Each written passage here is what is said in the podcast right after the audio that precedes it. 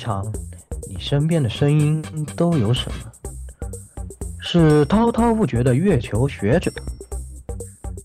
又到了我说书的时间，一拍惊堂木，是不可名状的猎奇生物，我又陷入了，是温温可爱的纸片人老婆，我可以暖床求包养，是心如止水的大贤者。我就安静的入个猫，内心毫无波动。还是刚交的好哥们，你们又黑我。这些声音都在这里，与你谈天说地，请听 AR Live 常规节目。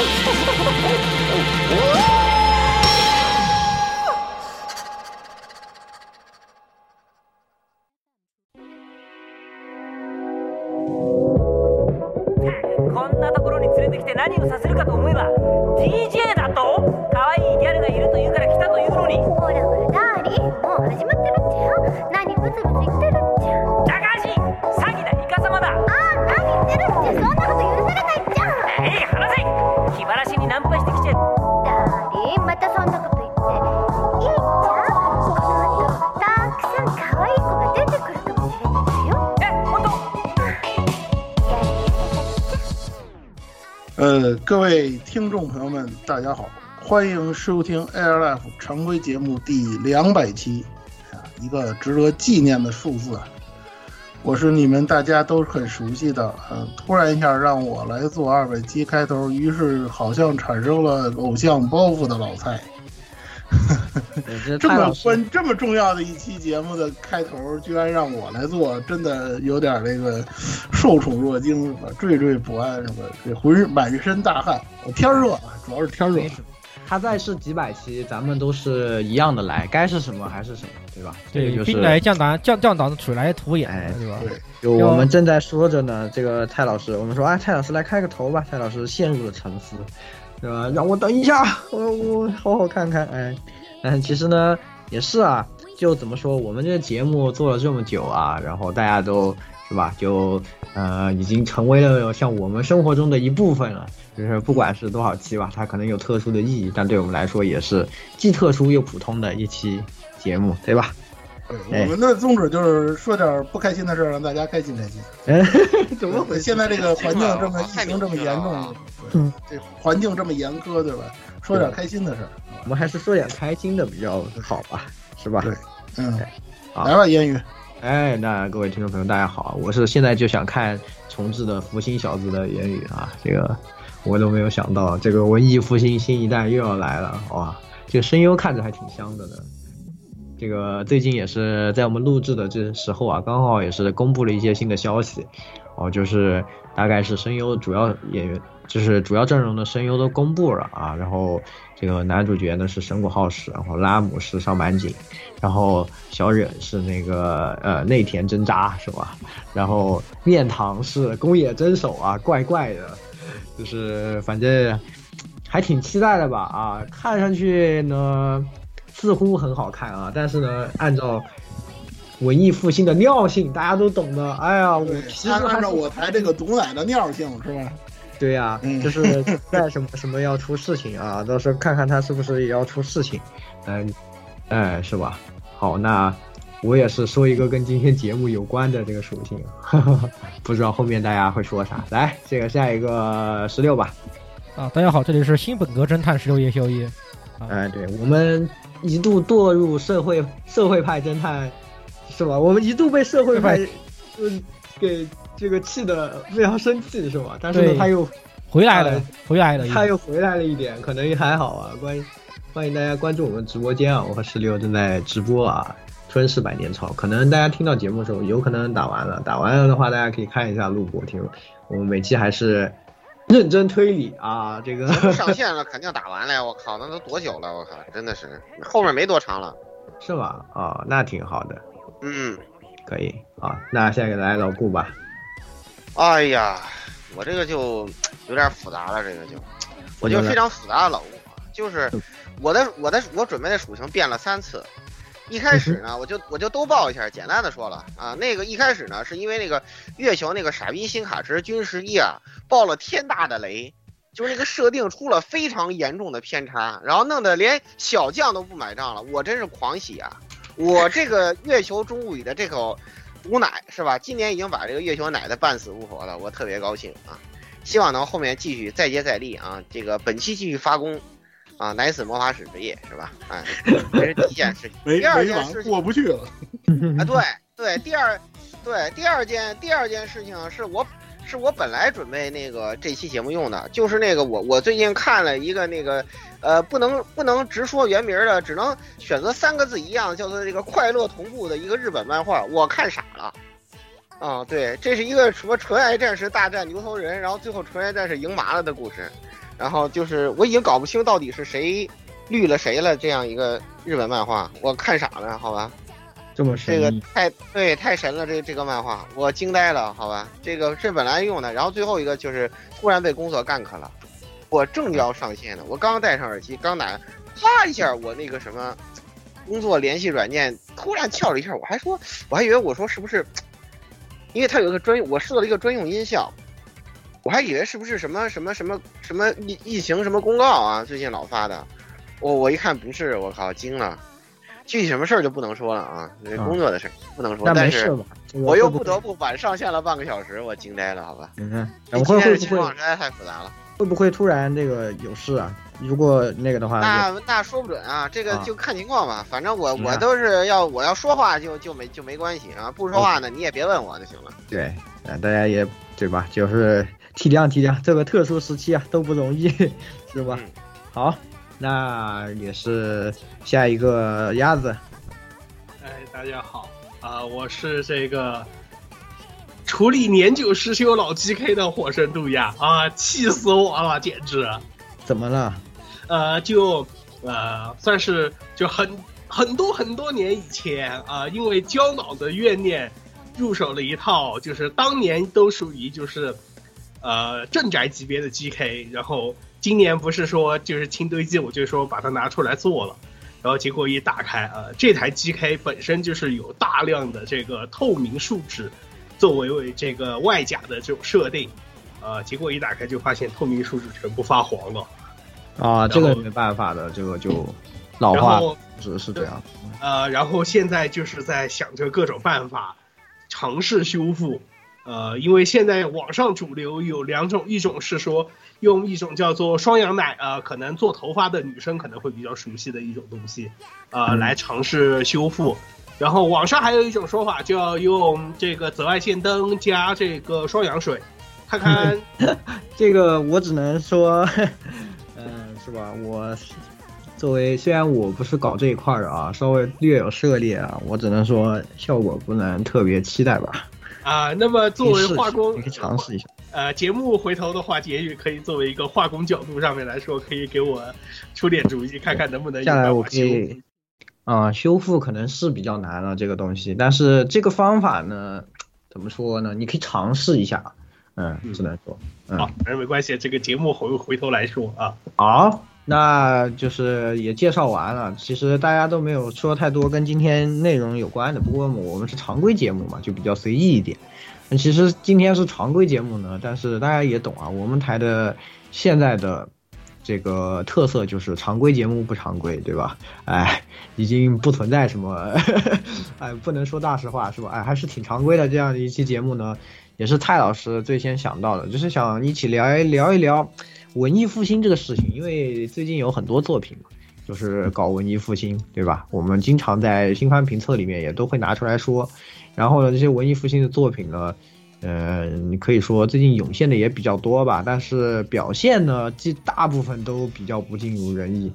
呃，这是为什么会这个样子呢？哎，我们也想随便和大家来聊一聊啊，到底是发生了一些发生什么事了，是吧？发生什么事了？蔡老师，哎，可以来帮我们引入一下。嗯，我我先说几句啊，这二百七了。那个，首先啊，这个确实是怎么说呢？确实是正常规类节目，不是 SP。因为具体到文艺复兴这个事儿呢，我们这次聊的东西呢，基本上都是出自我们的主观的这种感受，或者说是主观的评价，不像以前的 SP，我们都会引经据典啊，和收集很多很多的数据啊，很多很多的这个统计资料啊，这些东西今年基本上没有。都是我们的主观感受，所以说呢，都是我们的一家之言。我先把这个说好了，对吧？先做好这个，我们先做好铺垫，先做好这个，是吧？这这应该是什么？这这应该怎么说来着？叫，呃，对吧？就就是就是 先先去演，呃，对，打个预防针是吧？对，先对对，先先做做做好那什么。如果因为我们这次的都是这个非常主观的这个结论啊，所以呢，如果你们如果各位听众，你们要是觉得我们的这个。说的不对啊，不同意我们的观点，那么我欢迎大家呢到那个我们的那个听众群里去讨论啊。我这回先把这个说出来。应该是首先是对吧？这个不同意的话就是您对。首先你对，首先你说的对，对，你的想法是对的。再一个呢，就是欢迎你们来讨论，然后呢给我们提供宝贵意见。这次完全就是完全彻底的主观的一期节目，关于文艺复兴的。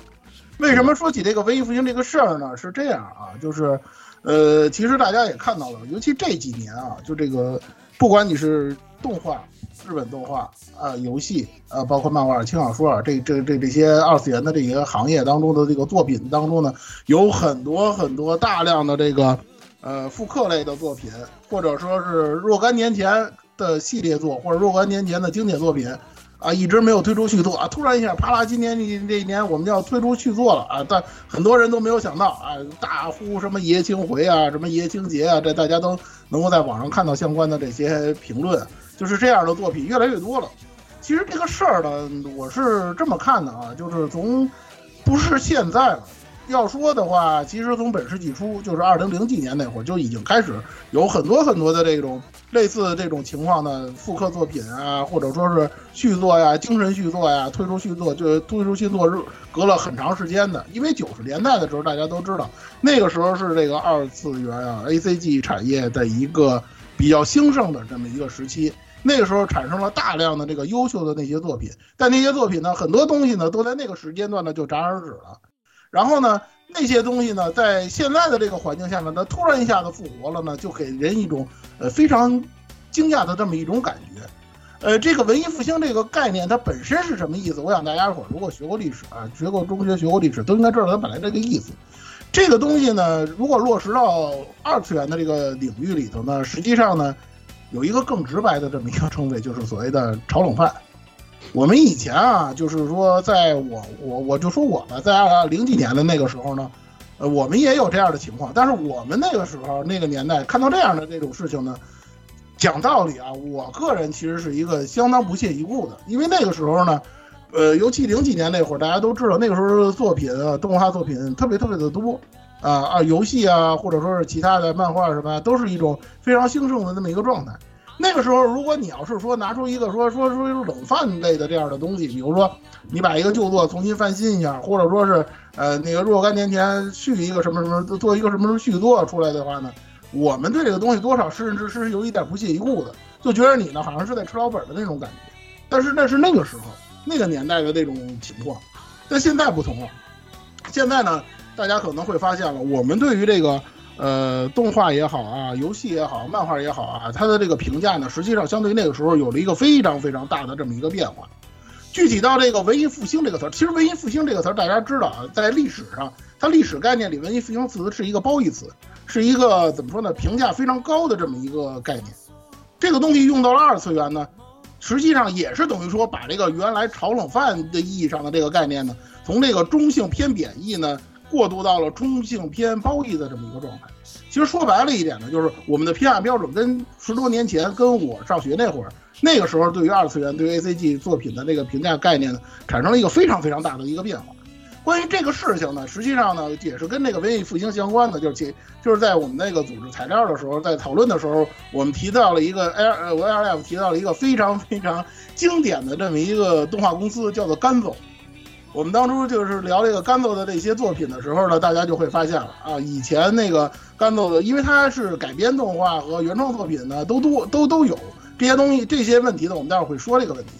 就是这个公司的这个作品，我们在回顾他作品的时候，我们就发现了，就零几年那会儿，那个时候就是在他那个量产化的那段时间，那些作品很多东西我们在那个年代给他的评价都是非常低的。结果呢，如果你要是，但是你要站在二零二二年的这个时间点上，你再去看甘总那些作品，放到现在的这个动画呀、游戏的这个水平上去，你去分析，你就会发现那时候的作品放到现在个顶个的都是神作，都是经典，都是这个可以值得评、值得高度评价的作品。这就说明一个什么问题呢？实际上就是这个文艺文艺复兴背后的这么一种情况，就是我们整个这个时代啊，整个这个二次元产业啊，在现在的这么一个环境下的一种非常非常无奈，非常非常这个让人感到有一些，就好像那个当初安野秀明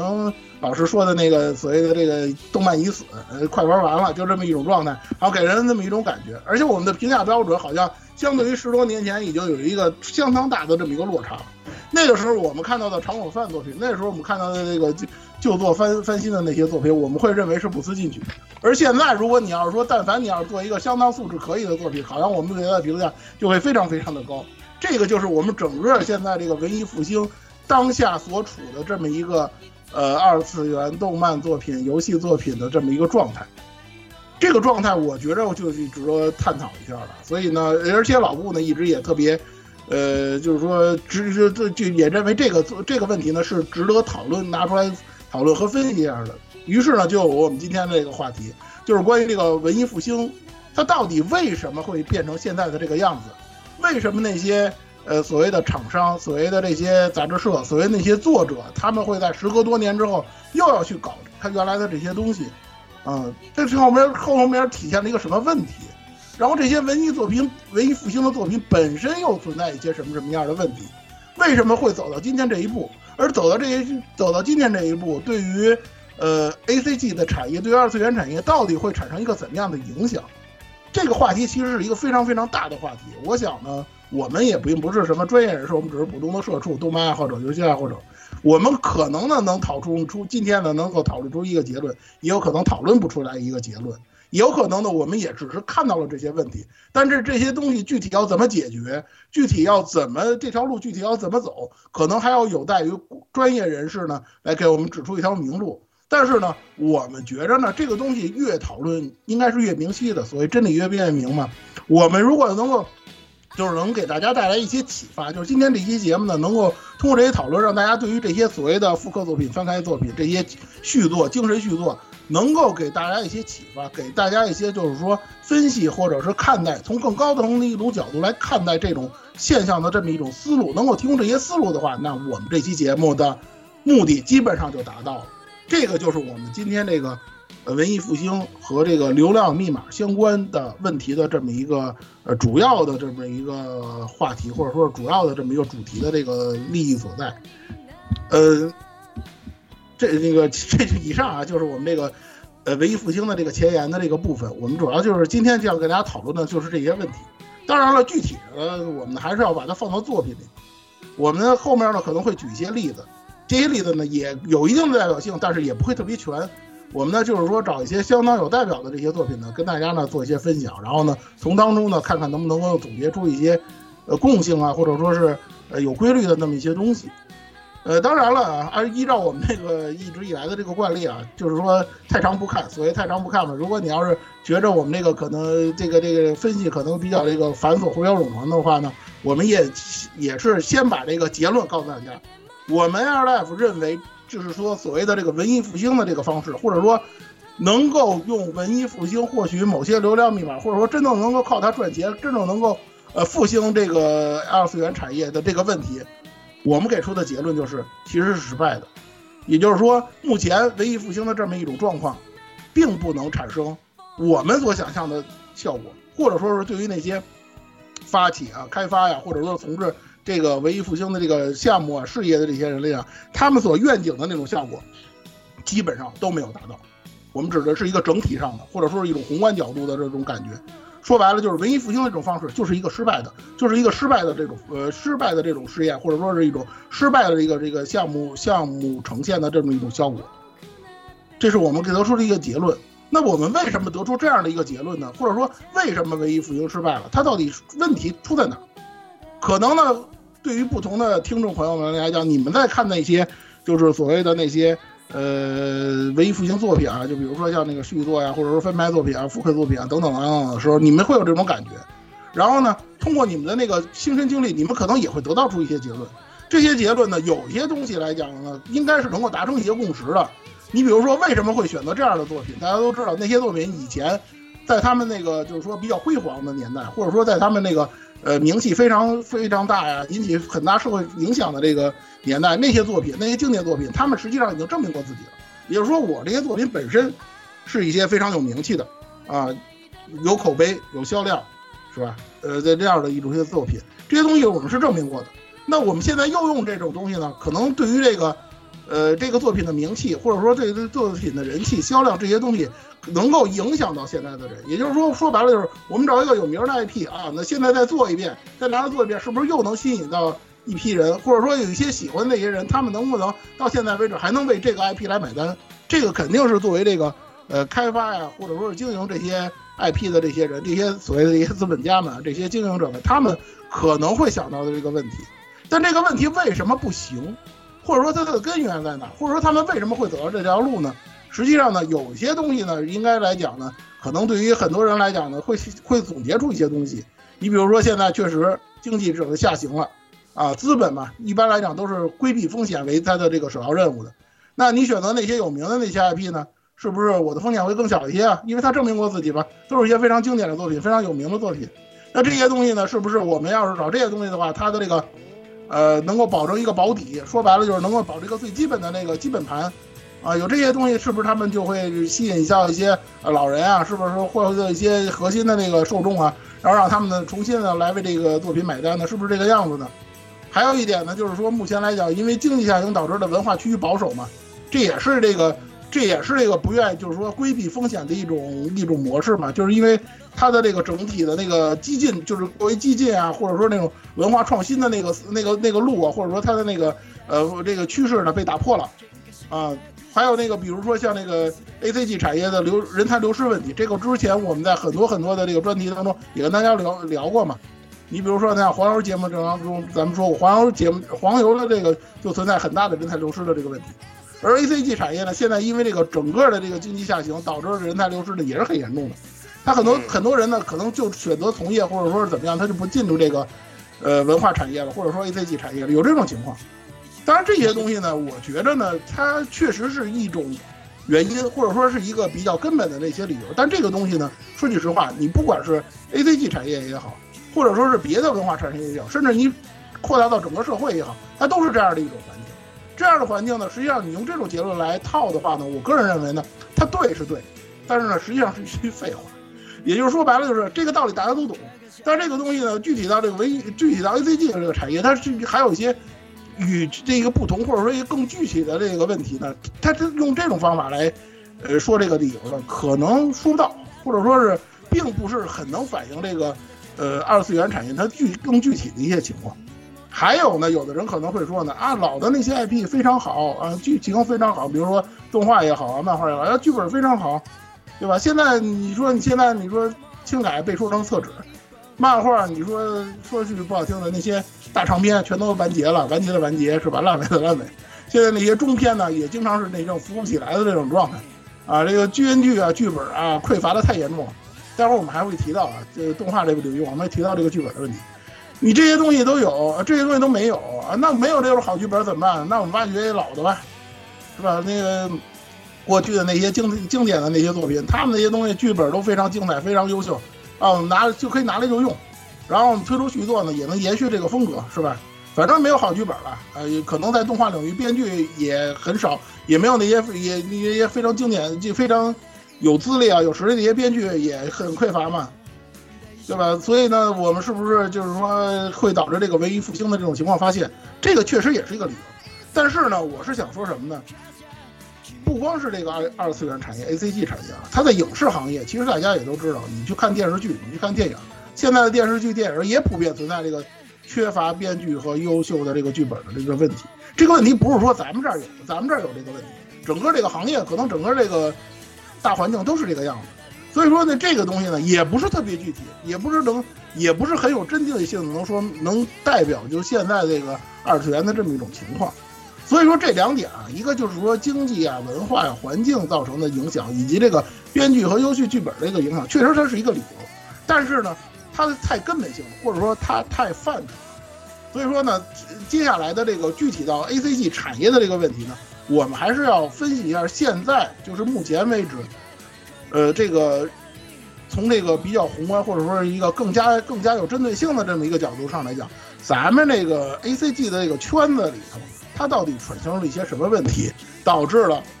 很多的这个动画制作者、游戏制作者这些所谓的这些资方，他们选择了文艺复兴的这条路。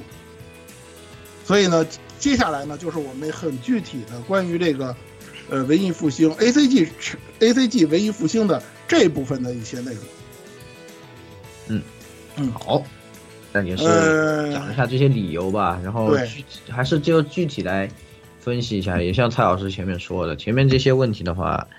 整个文化行业普遍都存在吧，是吧？那嗯，同时当然它确实肯定是对这个行整体的这个东西有很大的影响了。那我们还是呃具体问题也可以再具体分析一下，再更加具体到 A C G 的各个方面，动画、漫画、游戏这些，我们再来看看，是吧？嗯，实际上啊，就是具体来说啊，动画、漫画、游戏，你包括轻小说也在内啊，就这些各自的这些领域啊，它不同的这个情况还真是有很大的区别。你比如说啊，同样是这个所谓的炒冷饭，所谓的这个呃重重排旧作，或者说是这个推出续作、精神续作啊，呃，游戏、漫画跟动画，它的这个市场反响，或者说它这个实际情况，还真都不太一样。你比如说游戏啊，咱先说游戏，因为游戏可能这个问题相对来讲简单，更简单直更直白一点。游戏这块儿，这个所谓的翻炒旧作、复刻啊、重置这些词儿，可能尤其大家如果要玩家用机游戏领域的话，你就是了解家用机领域的话，这几年你说几乎年年你都能听到这样的这样的话。实际上，它也不是最近几年才有的。这个所谓的这个，呃，比如说这个长时间的只推出续作啊，你比如说这个长时间的不推出原创游戏作品，就像这样的吐槽，这样的评价。我说句实话，我跟大家说，九十年代末的时候，就是我就已经经常能够，你可以，我就可以经常在这个平面媒体上、那些杂志上看到这些这样的评语了。很那个时候的玩家，可能应该算是硬核玩家吧。啊，比较比较这个 hardcore 的这些玩家，他们那个时候的评价就是啊，那些所谓的大厂，他们就只会出续作，从来不出个啊原创的全新的那些作品啊。那个时候实际上我们就已经有类似这样的一个这样的结论了。而且呢，我现在这个你大家就想想，就是说你脑子里去过一下，就是你了解的那些呃游戏大厂，他们现在是不是基本上都在出续作？你比如说，经常咱咱咱经常 ARF 公认的那个。所谓的良心会社，比如像卡卡普空，是吧？你你你比如说像，你比如说像育碧，那是 Z 叔公认的啊，是吧？你比如说像那个，就是经常被老吴吐槽的光荣，是吧？经常被那谁吹，被摄影师吹捧的育碧，你就想想这些厂商啊，甭管是你是大厂还是中型厂商，就这些厂商，你看，你想想他们吹出的作品是不是都是系列续作？你这几年，你说你说卡普空，你说卡普空在上个世纪初。就是那个 NGC 那个年代，他还给 NGC 出了几个全新 IP 呢。你说现在，他现在那些能挣钱的，他刚出财报呢，大家看财报就能看到，他那些能挣钱的，是吧？排名靠前的那些游戏，不全都是续作，没有多少原创作品。这些东西实际都是都都是什么，对吧？猛汉，对吧？哎，就是就猛汉首当其冲啊，然后生化没了，嗯，对。然后那呃，对吧？然后那个生化危机也是续作嘛。然后那个《生化危机》除了续作，还有还有还有大量的复刻，好吧？对，还有大量的复刻，是吧？卡普空嘛，大家都了解。为什么会出现这样一种情况呢？实际上不是现在一年两年了，过去就是这个样子。这样反而呢，在这个就是所谓的这个文艺复兴的一个大的浪潮里头，并不凸显这个问题。而且游戏相对于这个动画、漫画，它有一点呢，就是它这个所谓的这个游戏性啊。导致了这个我们对于游戏的这个评价，实际上跟动画、漫画还不太一样。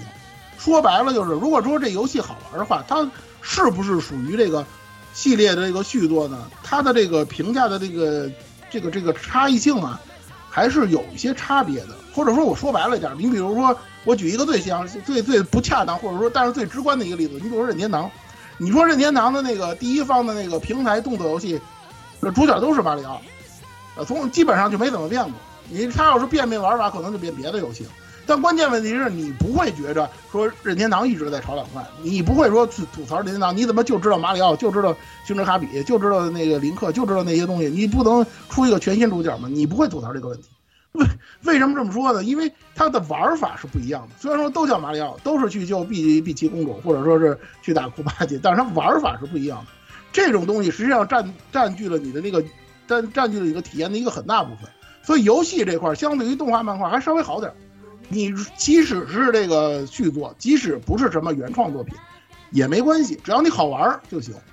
而且呢，虽然说那个年代或者说是很长一段时间，这些大厂啊，它一直是来讲只会出续作啊，不会出这个全新 IP 的东西。但是现在的这个环境下呢，那些原创 IP 的作品呢，被独立游戏来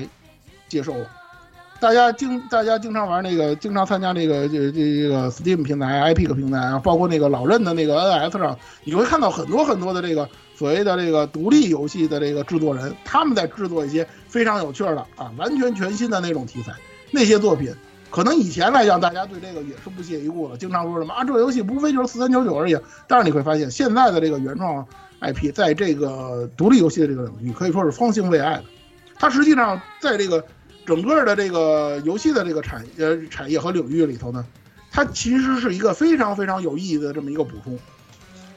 实际上等于说填补了这样的一个空白，所以说呢，游戏这块儿比起动画、漫画、轻小说这些来讲，它相对来讲还好一点。由于它这种现象比动动漫来的早，而且呢，那个时候已经就是说说白了，玩家就已经习惯了这样的一种现象了，所以呢，在现在今时今日这种情况下，已经它影响已经形成不了什么更大的社会反响，而且更何况有一些这个所谓的重制作品、复刻作品，其实做的还不错。比如说我们之前就跟大家聊过的这个《最终幻想七》重制版，大家都知道，做的还是相当。虽然说它有一些槽点，但是整体素质还是相当不错的。你包括一些所谓的这个精神续作呀，或者说是呃其他的这这种续作之类的，你比如像，也是咱们做过专题的。你比如说像那个《赤痕》，它也是非常做的，也是它很明显是这个 I I I G A 按照那个按那个银河城的方风格做的嘛。但是其实做的还是挺原汁原味的。这样的作品也有很多，所以说整体这个游戏的这个块，关于这个文艺复兴这个问题，在游戏这个领域啊，其实还可以。只要而且呢，因为它这个刚才说的这个体验跟动画、漫画不相同，它有它自己独特的这个呃媒体的这个魅力呢，所以说这块还相对好点儿。但是换到这个动画跟漫画这个问题就比较大，尤其是动画，尤其是原创动画，可以说这几年轮番的翻车。为什么我这儿专门提了一下这个原创动画的这个问题？以前咱们老做这个新番专题的这个评价和讨论啊，但是我们好像从来没有把动画按这个是原创动画、改编动画这么着分类过。因为我们个人，我们一直以来啊，对于动画这个东西，我们的评价标准或者说我们的态度一直都是一视同仁的。我不管你是原创动画，还是这个改编动画，就是说漫改啊、轻改啊等等等游戏改等等等等，这些都算在内啊。我们的态度一直都是一致的，就是你只要做得好就行，不管你说是画面、演出。其实甚至可以说，我们台是有一点点偏袒原创动原创动画的。对，我们在无意识之间，也不是无意识，其实是有意识的，就是我们会给在原创动画的评价上稍微给他一些加分，因为我们也知道他得来不易，对吧？但是我们我们体谅原创动画的制作者、呃制作者委员会啊、公司啊这些东西，我们是体谅的。对你原创作品，如果说你但凡你说你剧本好一点。啊，这个演出好一点，就是说我们一之前评价那些要素都不错的话，我们一直评论是非常高的。哪怕你说我们老说毒奶啊，老说 Air Live 经常毒奶，尤其这两年这个原创原创的这个动画，我们这个毒毒毒奶的这个毒性还是挺高的，翻车这个不计其数，就是我们自己这个被打脸的次数都不计其数。但我们能接受这一点，就是说你但凡做得好，哇，头几集的时候给我们一种好印象，那我们都是保持期待啊，是吧？十分看好的作品。那你后边翻车了，那我们一点办法都没有。这个我们没法预料，因为你是原创作品，我不知道你原作是什么样的，我没法预料你的这个走势之后会变成什么样，这个东西就没有办法，对吧？但是呢，说句实话，你说原创动画这点儿，这就这，咱就说这近十年啊，咱不说，咱不往前倒了，就从二零一零年到现在为止，你就大家就想想原创动画作品里头，你说翻车的多还是少？大家就想真的是居多的，太多了。对，绝对是居多的。对，你说咱咱想想啊，你其实其实你现在回忆一下，你说《魔法少女小圆》原创作品啊，这都十年了，这都已经它都已经十年了，是吧？那这这是这是比较比较这个或比较就是人气非常高啊，引起社会反响、社会现象的这现象级的这个呃原创动画作品了。你再往后想，你说像持续啊。都没有的，可以说对吧？持续持续性的口碑发酵，然后那个一路左肩的，咱们也做过专题的。你像《战机绝唱》，这也十年了。它第一部是二零一二年的，这也十年了。你要往近处说，相对还好点呢，可能也就《少女歌剧》还可以吧，我觉得。啊，《少女歌剧》《少女歌剧》这也得快五年了吧？我记得是二零一七年吧，零八年。有差不多。你要当然当然，差不多当然也四五年。当然，它的这个新剧场版就是完整这个全新剧场是比较近的，全球区间转还相对近一点点。对对。你你大家想想，这这都已经都是多少年了？近期这个翻车就太多了，对吧？我离我们最近的可能就是那个银饰演这个薇薇吧，那个薇薇是啊，银饰演，然后奇谭物奇谭物语，对，就像是这样是比较相对比较近。一开始我们都对他抱以很高的期待啊，结果他在最后还是没有把持住。当然还也也当然都让我印象最深刻的还是还是被我亲手奶亲手奶死的卡多。正经的卡多。是吧？那个也不完全是原创啊，那个其实倒也算对对，那也不完全算原创，是笑笑容的代价，笑容的代价，对。龙之子是开心了，好吧，自己开心，他开心就好。对，没错。当然，大家集体毒奶的国家队，这个就甭说了，这不这不光是 Air Life 毒奶，这整个基本上这个二次元圈基本上就把就把这片给踩死的这个，是吧？对啊，高高达什么的咱就不说了，对吧？就是近十年的那个最经典的那个是吧？希望之花咱就不说了。提波努哈娜，对吧？啊，你可以，你你可以等等水星的魔女再奶一口。就不用奶好吧？对，我可以预言必是一部烂片啊。行吧，不是。我就想，我就说这个，你说有时候老说啊，就是尤其有罗罗罗，我知道很多这个喜欢那个机甲的，喜欢机器人的，喜欢那个萝卜的玩家，呃，玩家也好啊，观众也好啊，都说，哎呀，这个现在示威了，哎呀，这个作品越来越少了啊，年轻人也不喜欢机甲了，也不喜欢机器人了。但近但讲但讲个道理，近两年你要说它不崩的，你还能看的萝卜片儿，请问你一只手数得过来吗？一一。或者说啊，一只手一只手数不过来，因为就凑不够可能还稍微好点。对对对，因为就凑不够是吧？因为凑凑不够五个指头，因为凑不出一只手来。对呀，你就凑不出一只手来呀，好吧？嗨，是吧？那个那前前两天啊，那什么三圣星，哎呦，我想起压力啊，三圣星，三圣星回去了，三圣星，这这三圣星把我气嘎回，这他差点把我气嘎过去了，好吧？这个骗子。本来我对这个片子其实挺看好，虽然还改过一次，对，他还改过一次，重新出了一次，对，就真的把我气，真真的把我气嘎过去这个片儿。对，就是怎么说呢？这个东西整体示威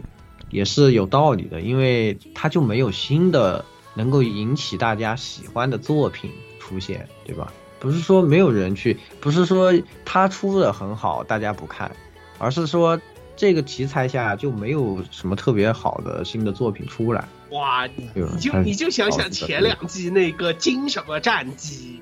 嗯，对呀，就是所以说能把也是就是把人气的直接现现场就去了。对，这么所以说你这么你这么你这么一说一想，你想一想那个啥那个什么啊那个什么呃叫什么来着？就是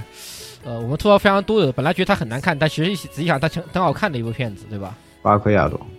巴克巴克亚罗啊，刚才说了，巴克亚罗对挺好看，就。不是不是不是不是不都都不是那个是那是我说的是那个那个啥那个，呃那个银龙舞好吧那个啊那个啊天龙舞天龙舞对天龙舞对吧？你你你仔细想想天龙舞是不是还蛮好看的？你这么一想是吧？那是挺好。哇，愤龙愤龙舞不是非常好看吗？特别是激战参战了之后，简直眉清目秀，好吧？是，这就是这就是刚才我们就是之前咱们就是举那个甘豆那个例子上，甘豆之前也出了好多那个。机器人的那个动画，机甲动画，原创动画，你想想那时候的动画，那时候咱们狂批啊，就那些原创作品，你整那东西干什么啊？那时候大家狂批这些东西，你说那些东西你要放到现在，个顶个都是神作。对呀，就他那个吐槽的那个，在在在那个在那个机舱里头吃东西那玩意儿的那那作品，我忘动动画名叫什么了。那东西放到现在提拉米斯啊，对，那都是 神作，现在的。对，包括像什么波库拉诺是吧？这种的就是我都是神作呀！我靠，对啊对呀、啊，而且其实啊当然那个这个果条抹红他原作写的好啊，咱就这么说啊。甚至你说像《暴力天使》，我估计搁到现在都差不多应该算神作，这估计可能不少人都不知道这个动画了。就是没有办法，就是你你你说一个方面确实是这个环境有变化了，新的不同的每一代人他们有自己的这个喜欢喜好或者说怎么样。但话说回来了，你说你这个萝卜片你要真做好点儿，不至于吧，对吧？不至于说咱们还得指望着说痞子也一定要把这个 EV 的新剧场版中做出来，我们才算那什么，这不指不用指望他们，我们只能期待这个，要不然就像上一期那个鸭子说的，我们只能期待这个发福那儿啊，他能续一个结局什么的啊，就就我们就只能期待这样的东西。啊，这这么多年了，你说这个萝卜片儿，这原创萝卜片儿的这种精致，就是翻车都已经成了家常便饭、习以为常的了。这只是一个例子啊，这是其中的一个例子。就是原创作品，我们其实说白了就是我原创作品，其实我们给他倾注了很多的热情，我们倾注了很多的期待，我们希望原创作品能做得好。我一直是一个怎么说是暴论吧，或者说一个我个人一个观点啊，就是原创的话这个东西它是门面，因为大家都知道原创动画当中很大一部分它是剧场版，剧场版这个东西你不光是要给本国的观众看，当然现在。呃，普通的 TV 版啊，番剧也是面向全世界的，因为有网络化了嘛。但是剧场版这个东西，你想想，如果是原创的剧场版这些东西，那是个门面啊。虽然说你可能销量不怎么样，票房不怎么样，但这个东西代表你整个一个国家，你的这个动画或者说你这个作品的这个水平啊。如果说你的这个剧场版，比咱打个比方，如果说你剧场剧场版做得好，那你是真的可以上国际上拿奖的，是吧？宫老爷子咱就不提了这样的例子。很多很多能够拿奖的那些都那些剧场版剧场版作品，它都是原创作品，它都是代表了你这个说白了，就是代表了你这个动画产业或者说你这个文娱产业的形象的这个问题。但是如果你要是经常老给我们这种翻车的那个玩意儿，就像最近我看那个那个网网飞投资那泡泡，那个那个我看的我真是那个那个阵容看上去就是，就充满了非常毒性哦微妙。对啊，充满了毒性，对，充满了毒性。虽然就和这个咖啡味可乐一样，你一听你就会觉得很不妙啊。对对，你放分开两个东西都很好喝，这两个放在一起你就觉得它不行，它必不行。哎，真是，对吧？就这种东西，你说你原创的东西老是出这样的问题，你说你是不是对原创对这个业界打击很大？你比如说萝卜片，你说老做成这个样子啊，没人买账，然后呢，呃，玩具玩具也卖的不好，呃，那个不那那个蓝光光盘什么的就更没提。你说这样的一种状态，对吧？对业界什么样的打击？那些制作、那些资方啊、那些投资的、那些委员会们，他们肯定会想。那与其这样的话，那我还不如改编。改编再不行，那我就找找找找找老作品翻拍了，那就只能这个样子。就是原创作品老是翻车，就我也说个暴论吧，反正我也是一直觉得这个动画虽然可能其实应该在下一个环节说吧，但是我只是引引出一下吧，就是嗯总体来说的问题还是他们这个动画业界的动画人啊的骨头软了。就是不像以前是硬骨头，就是大家都觉得我是有一口气的，我是争一口气，我在这业界里，对吧？我要我做这个东西，不光是说要赚钱，当然大家都知道动画是不怎么赚钱的。他们既然不怎么赚钱，那我们就是要争一口气，就想要做出好的作品，对吧？现在大家已经没有这个气了，就是这气，没有，对，对，就所以说导致的这个，尤其是原创作品，就是创，只要是去创作，就很难出好的作品，只能去做，只能去让别的这些相关领域，小说、漫画这些的，呃，这种呃，还有真挚创作的这种创作者来反哺他们，就自己去多创作，已经变成一个很难的事情。嗯，觉得是我这样对对我我接着言语的这个往下说啊，我以前老给大家举这个例子，这还又要说达尼修明了。为什么我喜欢那个呃蓝宝石之谜，呃王力宇宙军那个年代的暗夜修明？我为什么喜欢那个那个时代的暗夜修明？至少那个时候的痞子，他对于这个市场，或者说对于他这个事业，或者说是他对于整个的这个环境，他是一种积极向上的那种想法。这个你从他那个作品里头，你就能够感受到，他对于这个事情的这个看法，他是积极的。然后从 E V A 开始，我不知道他是怎么回事，他怎么就变成了这个样子，是吧？开始是以这个就是这个，就是说我我可能他的初衷就是你看我的片，你赶紧脱宅吧，是这么想的。然后没想到这个观众越陷越深啊，出现了各种各样的说 E V A 学家，然后 E V A 这个这个这弄那么多年之后，我们就要他就一定要跟这个观众作对了。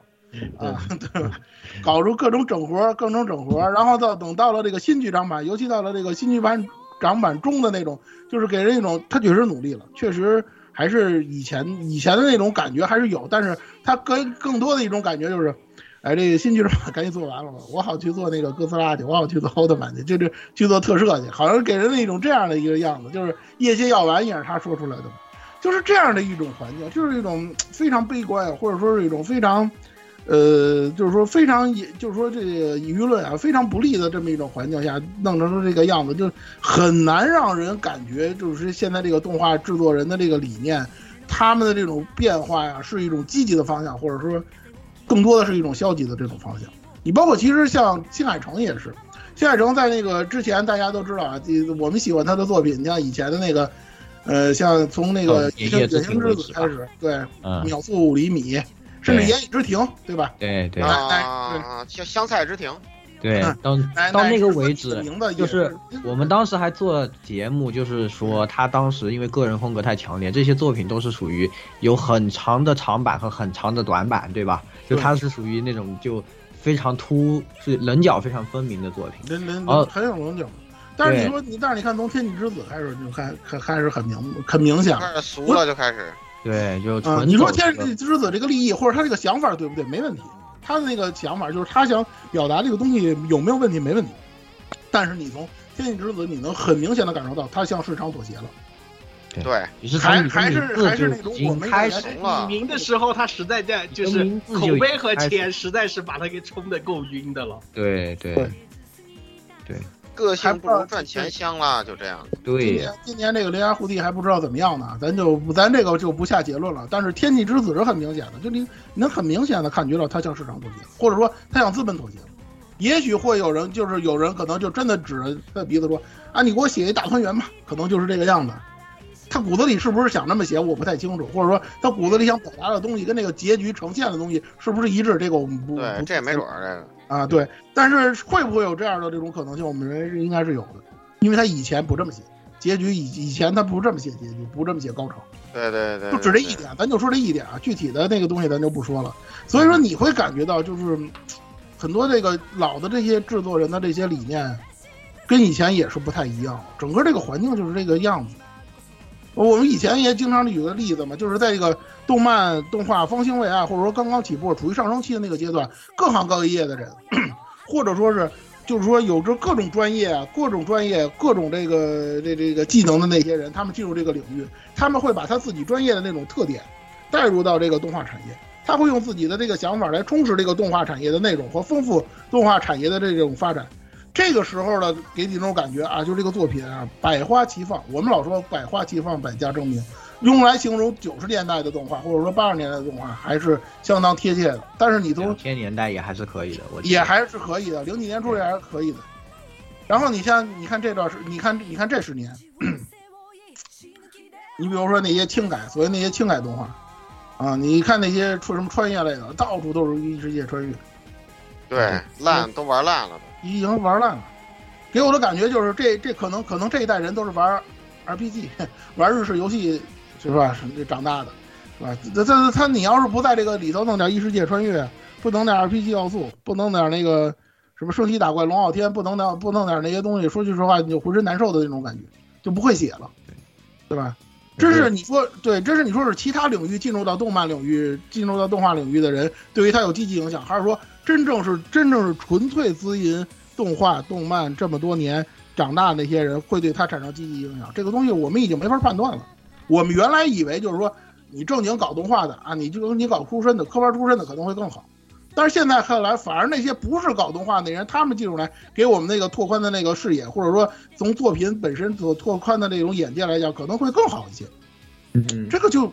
两难，很很两难，很悖论的这么一种情况。那些做得好的那些动画人，可能以前他们并不是搞动画的，真正那些就是看动画长大的，或者说玩游戏长大的那些人，他们做出来的东西，他的眼界非常非常的狭隘。怎么办？怎么办？文艺复兴嘛，只好文艺复兴了。我们只好拿出旧作品，拿出旧作品的态度来解决这些问题。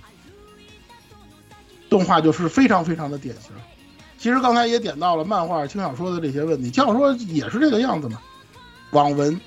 轻小说我可以稍微讲讲，虽然这个梗我直接讲了十年，我觉得十年一直在讲，因为十年前的时候写论文，当时啊就是这个这本轻小说真厉害，每次会有社评嘛，那个编辑就说过一个论断，说现在的轻小说啊进入了一种，呃这种一一一种模式，就是我们先找一个领军的人人物，就是突然出来一个新的。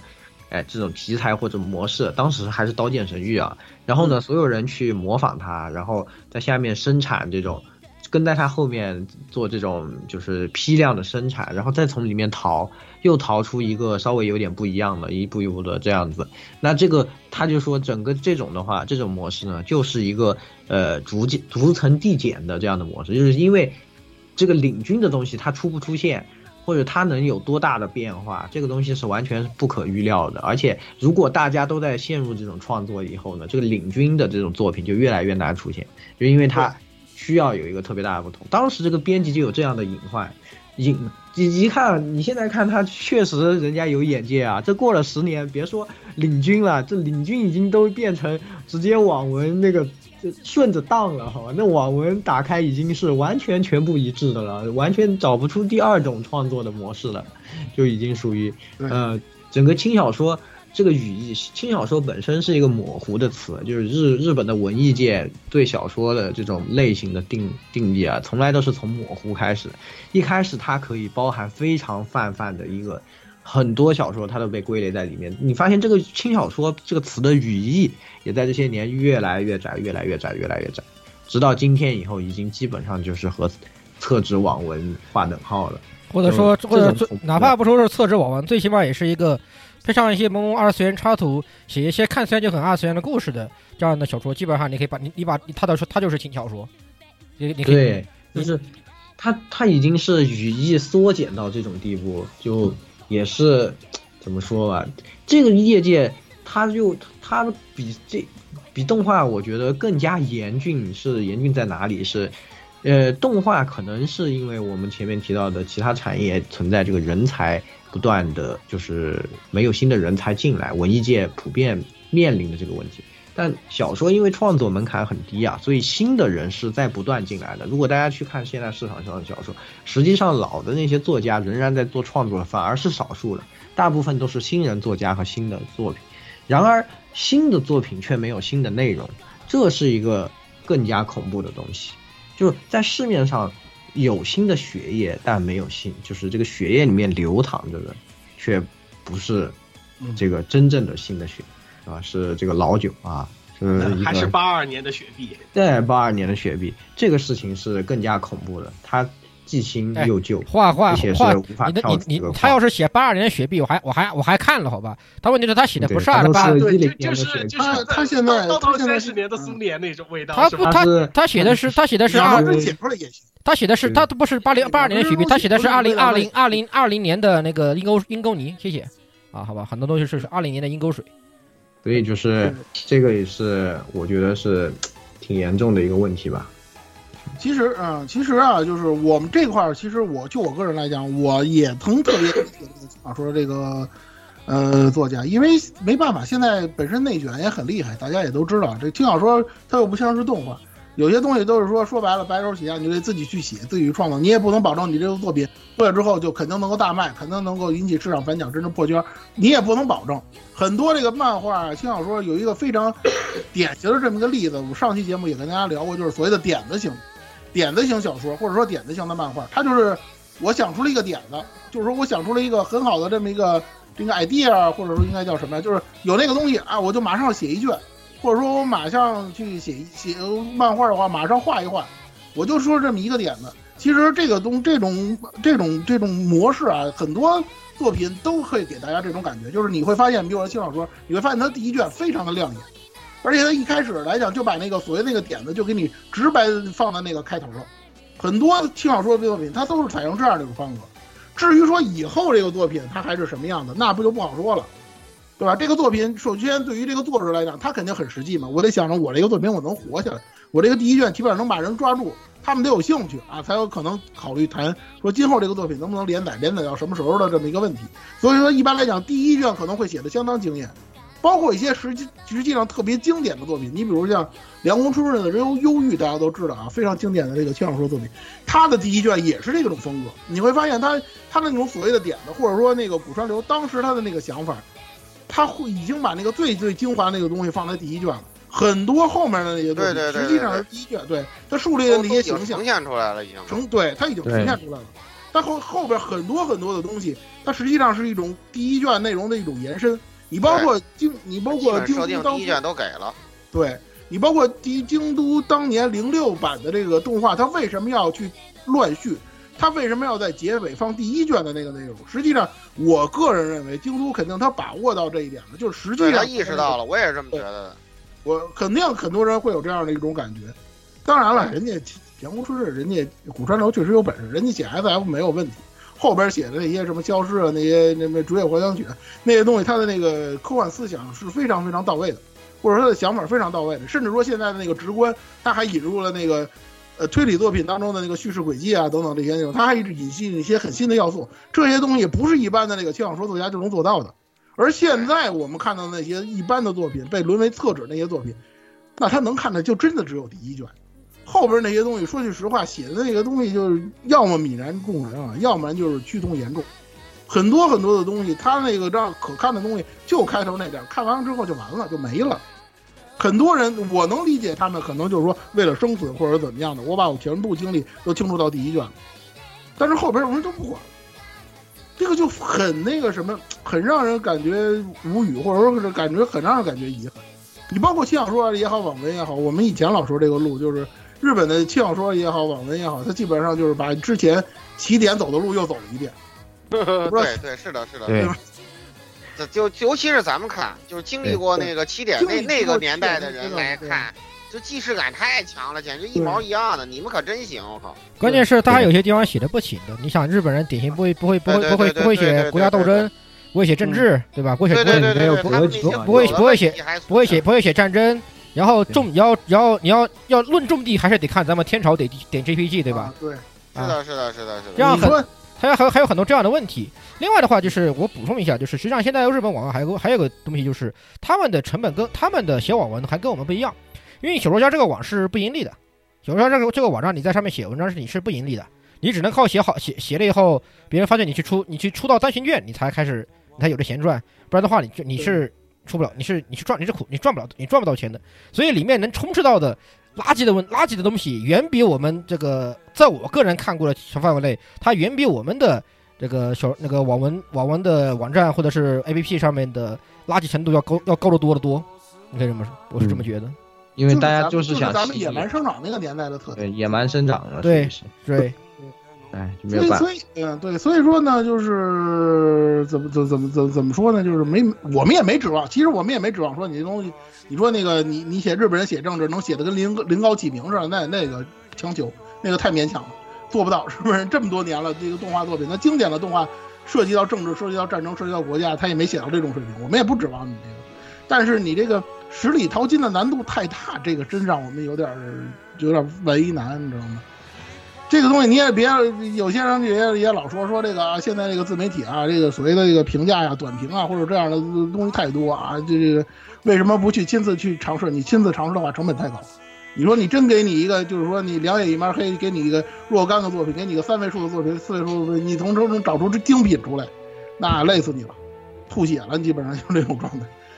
啊，这个规模上现在就是说日本这一块，你比如说这个漫画、轻小说、动画这些规模还是有的，但是你要从里头能挑出精品出出来，说句实话，你这个消费的精力、消耗的精力，或者说对你这个这个精神的影响实在是太大了。只能说你你说只能说有爆款，但它未必有精品。对，精品有是有，但是更多的是在对于资本来说，以及对于动画化和这方面各个其他的跨媒体的的角度上来说，它更找的是爆款。典型的就是古傲天、史莱姆。这样的东西就是典型的爆款。对，就所以我们才说，你从漫画里面，我们为什么大家都很喜欢藤本树啊？因为这个人他有棱角啊，他跟其他人不一样，就在于他有棱角。其他人现在大家都扁平化了，他画啥都不都不泯然众人，就很那什么，就这个就是他的好处。不管他对对对，而而且最主要是藤本树那些那些那那几个漫画来来来那个来那个关中了，我靠，狂喜好吧，对，惊了。所以。就是真的是我还是觉得就是创作这个事情，因为在这些年里，它的就是大家在这个行业里面创作的目的性呢改变了很多了。就以前创作是一个以表达为重、赚钱为辅的一个事情，现在它逐渐的变成以一个。想赚钱为主的。你不且且不说他赚的赚不到，大家都以赚钱为目的在进行创作的话，那就是大家都会最后赚不到钱，对吧？就是文化行业就是这样的一个矛盾的地方。对你没有自己的表达，就是永远是这样。就是所以就是我觉得那个嗯，编辑吧，那个这本轻小说真厉害的编辑是很有远见的，他看到了这个下一级一级下台阶的这种创作模式的一个危险啊。但是呢，他也当然，他作为一届编辑，肯定没有办法阻止用啊。用一句通辽话通辽话来说，就就就这就是典型的可持续性的节奏俄语。对这个对，就是是不可持续性节奏而已，是的，是的，是的。是的，是的，是的。哇，这 DNA 动了，DNA 动了，，DNA 动了，你说，对，你说内内卷，风语录，对，这就导致整个创作行业就失去了很大的活性，所以才会想要去做文艺复兴这种事情。就我们从以前，我们把以前的作品再拿出来，再把它翻，就是会发现，就是大家都觉得以前的作品好啊，还是以前这个这个经典啊，对吧？那你现在，因为你现在的创作是没有以前的那种人的那样的一个创作的思维去在做这个事情，所以说当然就创作不了这种好的作品，所以才去文艺复兴嘛，对吧？就是我我们能理解这个内卷，任何行业都有内卷，是吧？那个你说我们也能理解跟风儿，这个文娱产业很正常嘛，一个一个一个概念，一个一个什么东西火了啊，大家伙一窝蜂都去做，这样呢也能其实也是能出来精品，只不过就说白了就是无效成本，浪费资源，啊，是吧？折折折腾来折腾去，瞎折腾东西太多，这个代价实在是太大，顶多也就是到此为止了。你说能不能出来精品？绝对能有。就好像刚才我们举这个《魔法少女小圆似的，他那么一出来之后，黑神坛魔法少女作品啊出了一大片，对吧？你你你你你那里头后来能不能诞生经典作品？能，也能出来。你像那个《结成有奈是勇者》啊，像刚才说的《战机绝唱》这种，它也能出来，但是代价实在是太大。剩下的那些基本上就没法看了。我们老说你就学了个黑山残的皮毛，人家正经的，你说正经的小原章这个作品当中极高的完成度你没有，是吧？非常大的那种思辨性，还有那种给引人深思的那种东西你做不到，就单纯的为黑身残黑身残啊，到处的标戏，你这个东西就好学嘛，对吧？那个不好学呀，不好学，学不到，什么本对学不到。甚至其实我觉得都还有一点是，就是商业总是想把就是赚钱或者说是薅薅钱这个事情的话呢，想得很程序化，但是偏偏创作和观众受众这个问题的话呢，往往又不是这么程序化的。流量流量密码嘛，对吧？对他，就是想把流量密码永远摸不透，就是他拍了大白鲨，所有人都想看下一个大白鲨，但是从来没有人想过说他下一个想看的是异形或者泰坦尼克。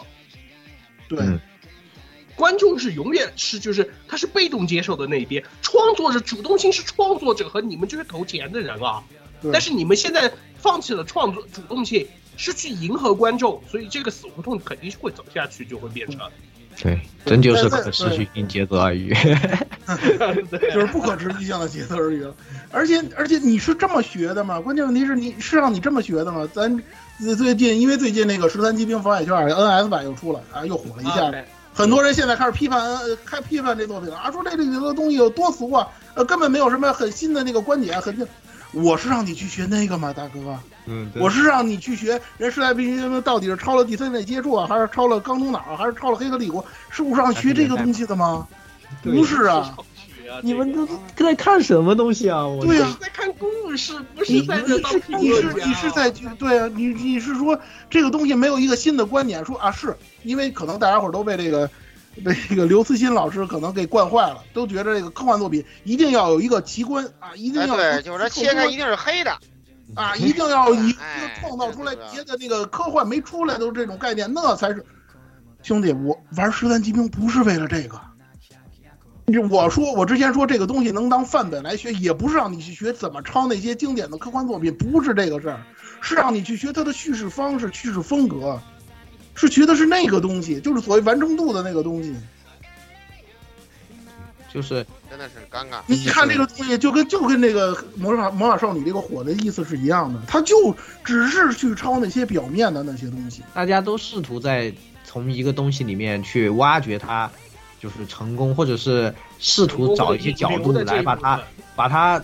扁平化，就把它压扁，把它压扁，或者是或者或者是形成，或者是流程。只要得出一个结论，就是因为有这个，这所以这个东西，所以就是想有这种简要单的特别直接的这种东西，让大家好像看一眼就能理解这个，完全理解了这个东西，然后很多人再去复制，或者说就是把它嗤之以鼻，对吧？这其实这种想法就就是已经很奇怪了。对吧？对，你在你在，无论是你作为观赏的这一方，还是说你作为创作，如果你作为创作者，你这样去做这个事情啊，那我觉得你真是呃，早点这个进场时机，大家可以关注一下啊，是吧？这个如就你作为观众去做这个事情呢，我觉得也是属于就，哎。就是没有必要，也是一个比较矛盾，是吧？就像我我我嗯，我再举一个那个就是动画，也这个这个这是改编动画，这不是原创了。就那个比方的阿斯特拉尔，最近我把这个动画给补完了，漫画我也看了。那个东西，你说他提出这个概念很新奇吗？他那个所谓的克隆人的概念很新奇吗？并不新奇。你看到半截你就能够猜出来这个东西。但是那个作品它为什么好？它好的好在是它你提了这个克隆人的事儿吗？还是提到那个所谓的一九六三年那个？呃，导导导，古巴导弹危机之后，这个时间轴发生变化是这个问题吗？它不是这个，是，它是这个整个这个故事，它做的收的特别漂亮，它整个架构特别完整，就是我们老说这个所谓的完成度高这个问题，它从头到尾一气呵成的这种感觉，学的是那个，那是他这个作品最经典的地方。啊，你就是关心他写了什么，人家说啊，写那东西太俗了，一点意思都没有，不是那个东西，你知道吗？很多作品，你说实在的，完成度这个东西说起来很简单，但对于有些作品来讲，它要求是极高的。这些东西你根本就做不到，现在作品你根本就做不到这一点。频繁的翻车，为什么？写出来的东西前面不搭后边，我就是一个点子，我第一卷能完成度好高，后边就是完全就是，狗你说狗尾续貂也好，或者就是死撑，就是死撑这个东西，就是你编不出来也要愣编的那种感觉。我们现在看很多作品就是这样的一种感觉。你说这样。这样的这个产业，或者这样的这个作品的这个环境，我们能能有什么好的反响啊？对吧？没有办别的办法了，那我们就只能像刚才燕说的，我们只能搬旧作了，因为旧作它完成度高。我你说你是重置也好，确实它有一些重置的环境，因为有些作品太老了，恨不得昭和年代的这个画质啊，或者说有些。呃，实现不了，如说就是那个当时实现不了的那些技术啊，或者说那些手法，现在我们都可以做到了，可以花样翻新啊，又能高清化，如何如何的，可以把这些所谓的文文艺复兴，让它这些东西重新啊重新制作出来啊，给大家一种全新的这样一种感受，然后吸引更多的人，包括老玩家，这可以没有问题。但是本身这些文艺复兴作品做的怎么样呢？嗯哼，为什么失败呢？而且很多怎么说就是，呃，他们的流行和成功是得益于那个时代，对，但也有也有这个能在这个时代也有这种也有这些问题，嗯，这你像这几年的，是吧？这几年的这个文艺复兴的这些作品，我们在那个新番节目当中也经常跟大家吐槽嘛，什么足球小将啊，这个小当家呀，这说了好几回了，然后说说了好几次了。我们这个开播之前，我们也是充满期待，因为小当家当时也有一些遗憾嘛，尤其后期，因为这个动画版跟漫画版那个剧情走向不一致，这些问题也有一些遗憾在这儿。但是你看他翻新翻拍出来之后，都是些什么东西？对啊，《封神演义》《间接转》《封神传》离谱，离大谱哈，《封神演义》啊，对。啊，这些我这么一说啊，就是这个里面因为没有提到。因为这里提到的这个文艺复兴很多都是就是，呃，老的动画翻拍或者漫画又重新翻动画，都是往动画这个方向走的这个文艺复兴。但是我觉得也有好的这个文艺复兴是什么？其实我觉得那个藤崎龙重新画的那个《银河英雄传说》，我觉得还是挺有意思。为什么？他并没有就是说完全去照着就是老的漫画或者小说里面的人物的。这个造型进行重新的一比一复刻，或者我们说的就是照照样原画，但是啊，他画出来的这个神髓又在，嗯我觉得这种才是真正这说是所谓你要文艺复兴也好，复刻也好，你是要做到这个程度，就是你要保持你自己的风格，但是嗯你又要有保，要能就是能让大家都觉得，就是虽然看的东西好像不太一样，但是的话你能感受到它的神髓和精髓在这里，这这是这个好的这种番。对，待待会儿我们要提到这个问题，就是这个问题，就是你到底复兴的是什么，对，对吧？对你刚才其实刚才我们刚才那个就是说说了好说了一大堆啊，这个说是改编不行，或者说这个学，或者说这个跟风抄的东西不行，也是这个东西。你究竟学的应该是什么？是这个很表面的那些东西吗？说这个剧情原来什么样，现在什么样，我就得给它再整一遍，是是这个东西吗？不是这个东西。如果说真是那个样子的话，那我不需要你文艺复兴。说句不好听的，有一些这个现在的这个作画的这种方式，因为有这个电脑技术啊，或者说怎么样的 CG 技术啊，之后三圈二之类的，可能这些东西还有人各花入各眼的。说有些人我就喜欢赛璐珞风格的这个动画，我就看不惯这个三圈二，我就看不惯动画渲染。那还还有人能喜欢老动画呢？你老动画翻呃，你不你老动画，你说实在的，你不做十十六比九，你就四比三这么着做成蓝光，那照样有人买单。你比如说像又又举这蓝宝石之谜这个例子啊，他的那个蓝光，他连十六比九他都没做，就是原来四比三的，然后直接直接数码修复了一下，照样一大堆人买单，对吧？所以说你你既然刚才鸭子呃，既然鸭子跟石榴说了，那我提前说一下，就是你这个文艺复兴到底应该复兴什么东西？是说简简单单的把你这个作品重新翻拍一遍啊，照着这个动漫的漫画流程重新走那么一遍就行就可以了，是吗？是就就这样就就就成功了，或者说怎么样的？但有些作品确实是，呃，但讲道理，有些作你这样品你这样做，那我为什么不去看原作呢？对就是刚才我说，为什么就是你看我看原作而且就不就可以了？我我突然想到一个，就是现就是很多人会说到的一个词，就是你这翻拍跟洗稿也没得多差了，大佬。嗯？嗯，就像就就是就是前两前两期雪哥说那话嘛，我这这这导演我也能当，那照着分镜抄嘛，对吧？对啊，对，但是有些啊，咱咱也不能把话说死，有些作品它确实是应该这么做的，比如说像《美少女战士》那个 Crystal 和那个水果篮子也是，为什么？因为那个时候它这个动画跟漫画偏差实在是太大，那个可能是有这个制作方的原因，也有这个连载没完成的原因，或者说有比如说《美少女战士》吧，它有东映当时的这个要求，或者说是因为本本身《美少女战士》它那个动画那个老版动画跟漫画也是齐头并进的，是吧？五内之子小姐写的这个漫画里的这个水明月的这个人设，或者说她的性格跟动画产生偏差，那也很正常，因为它是等于说多媒体企划齐头并进的嘛。那你现在出一个动画，照着漫画的那个风格你再做一遍，这个倒也无可厚非。但有些作品它不是这个样子，不是那个样子的，你还要学这个做法，我就觉着你这太教条了，或者说你太刻板，或者说你这是敷衍吗？我就想问问你，这个东西做出来就是敷衍老观众，敷衍那个原来的这些爱好者们？对吧？就是这样的一个问题。你有些东西说实在的，就是有现在我对于这个所谓的文艺复兴的这个做，有些文艺复兴的这些东西啊，你拿来拿来之后，我就觉着吧，有 有这些东西我看了一两话，我就知道这没戏了，基本上就不可能超越了。你比如像那个《通灵王》也是，本来我这个东西满怀期待，看了几集他那个 PPT 式的战斗，我说句不好听的，那我还不如去看老版，就是这样的一种感觉，太多了。啊，还经常就出现一些翻车的例子，就是说出现一些各种各样的幺蛾子。你像那个没整出来那个东京巴比伦也是，那是那个专门的那个光污染，光那那那比那个可别可别整出来，真的，我希望这个东西永远都不要做出来。千万可别谢谢啊可别整真的谢谢你啊，谢谢啊谢谢东谢谢。京巴比伦这个东西怎么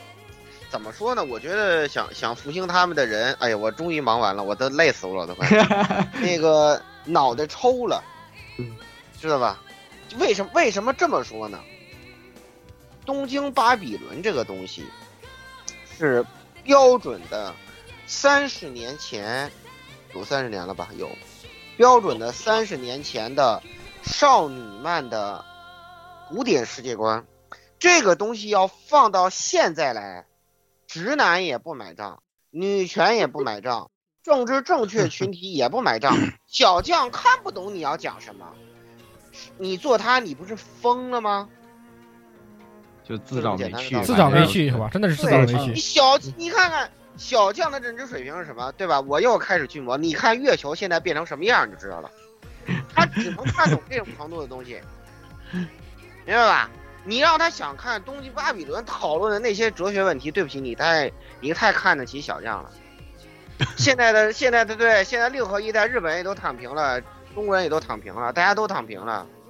对吧？谁谁看你这种东西啊？没有人没有人想看你这种东西而。且那他那个时他那个时代背景下提出来这些问题，现在也有这样的社会矛盾，但是我们现在面对这些社会矛盾所表现出来的态度，和当时他们敢于去挑出这些社会矛盾态度是完全不一样的，彻底的不一样的。不一样的时代确实是时不一样的代确实不一样的。那个那个年代，少女漫画是以大胆发掘这个哲学问题，发掘社会矛盾，深刻刻画人内心的矛盾跟纠结，也就是那种有点类似于致敬古典，呃呃古典现实主义的那种文化风格，以以区别于少年漫那种热血啊，呃直接呀，或者是那种理理想化呀。就以以以以以作为那种古典少年漫的参照系而存在的，《东京巴比伦》是特别典型的那样一个作品，它完完全全不适合。这也就是我们说可以总结出来的这个呃，除了资本原因以外，就是呃文艺复兴为什么很难的拉的一个困难之一，就是这个东西对于这个现代受众来说太难了，太难了。了，看不懂了，而且对，而且那个公司，而而且那个公司作死的那个作死那个方向也让人笑到大牙。啊你说你涉去嫌剽窃抄服装时尚杂志上的那个东西，被人告侵权，对对对，人可能太太弱智了，就太弱智太弱智了，所以说，所以说你从一开始你会发现，他们拿这个 IP 就根本没有任何想把它做好的心思。对，他一开始可能闹这个就是就是想可能卖衣服的或者怎么样，就大概那个意思，面向女性观众卖点衣服。对他可能搞点现场活动你还侵权，你还没版权。他可能觉得可能不那些大使们不会画衣服是怎么着？人家画那个对，哎呦，我我别的不说啊，虽然说我对他们坑了 X 战记，我骂我诅咒他们一万年，但是 大家都画，但是我这么多但是我必须要说，可 lamp 大妈的美术品味，在这个设计对，在日本现在来说，绝对是这个这个排在 top 级的，排在 top 级，这个你不用这个你不用质疑，知道吧？就他们的美哪怕你从现在的角度去看当时 X 战记或者看东京巴比伦的一些服装设计，都会觉得它是很前依然很潮，依然很很前沿，很前卫就。感觉就感觉在那个在那个时代啊，他们的创作已经达到最顶峰了。那个时代，对你想那个时候是他们的最巅峰也有了，对，可赖也有了，娇娇也有了，现在超得过他吗，超不过，那就只能躺平摆烂了，就是这样。就想你看现在又想赚钱，又想把他搬回来，现在你现在能想象谁能谁能做这么说吧？你现在能想象谁就就那种啊，对，又又可以表一下鬼灭了，就那种四年多那种鬼灭，就已经是可能是年轻人能理解的，就是小将们能理解的 top 了。说年轻人对年轻人不太尊重啊，雪哥又中枪了，对吧？现在雪哥那样年轻人太少了，对吧那。你想想啊，你现在能想象现代的人他们会去创作一个资本，或者说资本允许你再创作一个啾啾吗？创作一个剑锋传奇吗？创作一个爆头王传说吗？不可能的，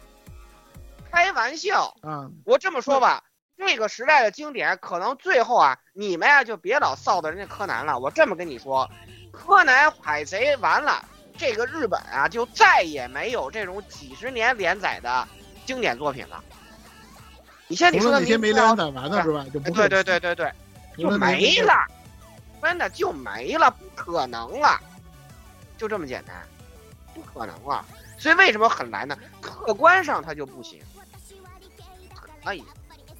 对，其实就是说说说白了就是都赚快钱，就像那个之前那什么节目来说的，咱对对对对对，就是。鬼灭模式嘛，就是我就是咱们之前说的鬼我们从灭模式的最核心的东西是什么？就是蔡老师说的赚快钱，然后就是什么？我们这在这里郑重推出是吧？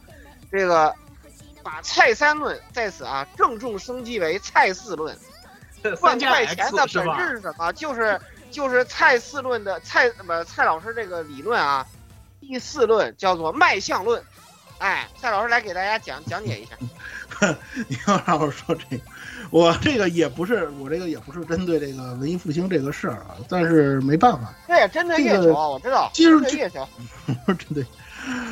咱咱不讨论这个，我其实也不是说一定要出什么暴论啊。我的意思就是说什么呢？这个本身你说你去看面相，或者说去看第一印象，看它外在的那些东西没有问题，但这个东西也不是一个专门说长得好看、漂亮不漂亮的一个问题。就像如同刚才我们说的，你去总结它的优点，或者说你觉得它可复制的那些东西，有些东西说实在的，确实难度比较高，有些东西也比较玄学。你像所谓完成度这个东西，它确实是做能做出来，确实是一个优点，但是对于每一个作品来讲，它可能要求是不一样的，所以说它的难要求也门槛也是比较高的。那这些东西我们做不到怎么办？那好，退而求其次，我们就学外在的这些了。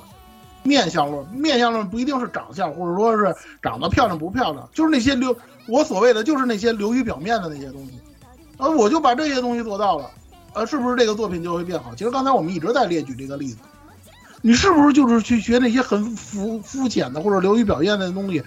这些东西就是我们要求你复兴的那些东西吗？我们复让你复兴的就就是那些吗？真的是那些吗？或者说文艺复兴的作品，你真的应该是那么做吗？并不是这样，这是我要跟大家说的，也不是说说人设好看不好看，或者说是那个呃画的或怎么样怎么样，那些东西真的在其次。这方面的人才，日本有很多，中国更多，对吧？你说画的好看，我们以前老说国漫、国国创的作品，我们老说中国从来不缺会画画的人，中国一直缺的是会讲故事的人。日本现在可能差不多也要到这个地步了，就这么一种感觉。你说画的好看的人，那一一抓一大把，满地都是。但是真正就像我们之前说的，你编剧能够做好编剧的人，能够写出优秀剧本的人，那些真正的会讲故事的那些人，真正能把这个故事完成度做得很高的那些人，越来越少，越来越边缘，甚至甚至在资本的驱动下越来越边缘化。对，资本只是去看重所谓的大 IP 啊，以前这也是日本走了中国的这个路了。中国，中国的那个互联网企业提出了一个所谓大 IP 的这个，抓这个 IP，对对对，被日本人学走了。然后日本现在也这么整，你们看到了是吧？就是现在的这个样子。对，中国的互联网文化正在越来越深的影响日本人。我现在已经，我现在已经发，我现在已经发现了。哇，什么那种？对对对，你你想想，这个文艺复兴是不是就是一个大 IP 的？就现在，对，就现在，就对这当然这个东西也属于暴露啊。我们不作为那个那个什么深入，一家之言都是一家之言。对，但是我现在发现呢，就是现在的这个，呃呃，令和躺平人跟平成躺平人之间，它有什么区别呢？就是我就看到这个，呃，我就这网络留言啊，平成躺平人。主要的就是我们躺平了，靠 America 吧，哎，然后呢，这个令和躺平人就是日元不行了，这个大陆兄贵救救救救我们是吧？中国爸爸救救我们，就就大概就就这样子了，就就一个爹变成两个爹是吧？双倍的快乐就是 躺平不变，哎，就真的我真的是挺，确挺无语的，真的真的挺无语的，就他们现在就没内容了，就全是这种，哎。所有的东西都是只有对，只有资本主导的那个赚赚对对对对对，所以说为什么对没有那个？其实吧，刚才你们聊那个十三机兵的时候，就你们刚才说那些批判的意见哈，我这儿提出一个独特的视角，其实就是什么？其实你们呃批判的那些角度，并就是那些依据并没有错，但是你们的观点不对。就是你们得出结论不应该是他抄，而是什么？还有人没有忘记这些曾经创造了大 IP 的内核的东西，并且他在用这个东西去创造一个好作品，这个正是现在最缺乏的东西。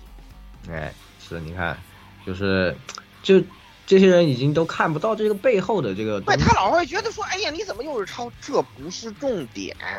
对呀，这个才是，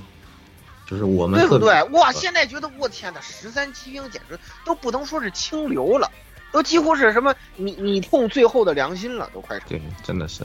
没几个了。我感觉就剩一个啾啾是吧？一个啾啾加一个十三骑兵，就是数一只手数得过来的那么几个了，就加上海贼王是吧？他一只手数得过来那几个。对，过段过段时间我还专门准备想，就是写一篇关于这个叙事这个问题，就是想说说一直我一直说说的这个观点，就是很多人只关注他写了什么，从来不关心他怎么写的。他怎么写？他怎么写？我一直是大家看看问题都看得太，现在我感觉大家不愿意从多方面去思考一个问题，不容易。就是我永远只看一面，我看看完这面，我绝对不把这个纸翻过来，我绝对不看它背后有什么。我绝对不看它侧面是什么。我我我对我我能理解，就是大家伙儿可能现在大家都忙，对吧？对然后呢，可能那种就是静下心来去分析作品啊，去体验作品的那种、那种、那种态度，或者说那种精力是没有了。但是你也不能这样，你不能说啊，玩完之后说啊，不过如此啊，我费了那么半天劲啊，做了那么多选项，做了那么多功课，甚至说做了那么多多笔记，你就给我这么个东西，你不能这么想啊，兄弟们，真的不能这么想。你不要把这东西都聚集在这你这么想是你亏了，对吧？反正我们赚到了，我只能说你是你是在否定你的那个努力的那个过程，那个过程不是要是得出答案的那个过程，就好像你做数学题似的，你不是说答案我一对答案说答案对对了啊，这这这就就就就过了，不是这个事儿。你那个解题过程，你想想那个解题过程能不能，或者说解题思路能不能用在其他题上，能不能举一反三的是那个。我之前写的那个是我我写，因为老顾知嘛，我是我之前写十三级边那个东西，我跟这么说的，那个所谓的救命片，它就是只是一个答案，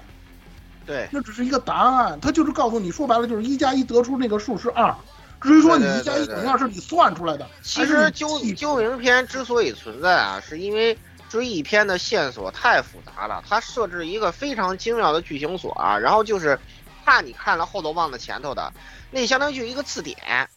或者相当于你在你在做一个开卷考试，那个就是那个答案，就怕你忘了，你往回翻翻书，就那个教材那么对一个那个制制作人他也知道你的关心的就是他给。你重新矫正一下，对方便对对，我也我也而而且我也不而且他那个我把这些究竟东西我们在专题的时候说过，究竟篇它还有一个就是特别伟大的地方，它这个东西啊，它还不是静态答案，它是动态答案。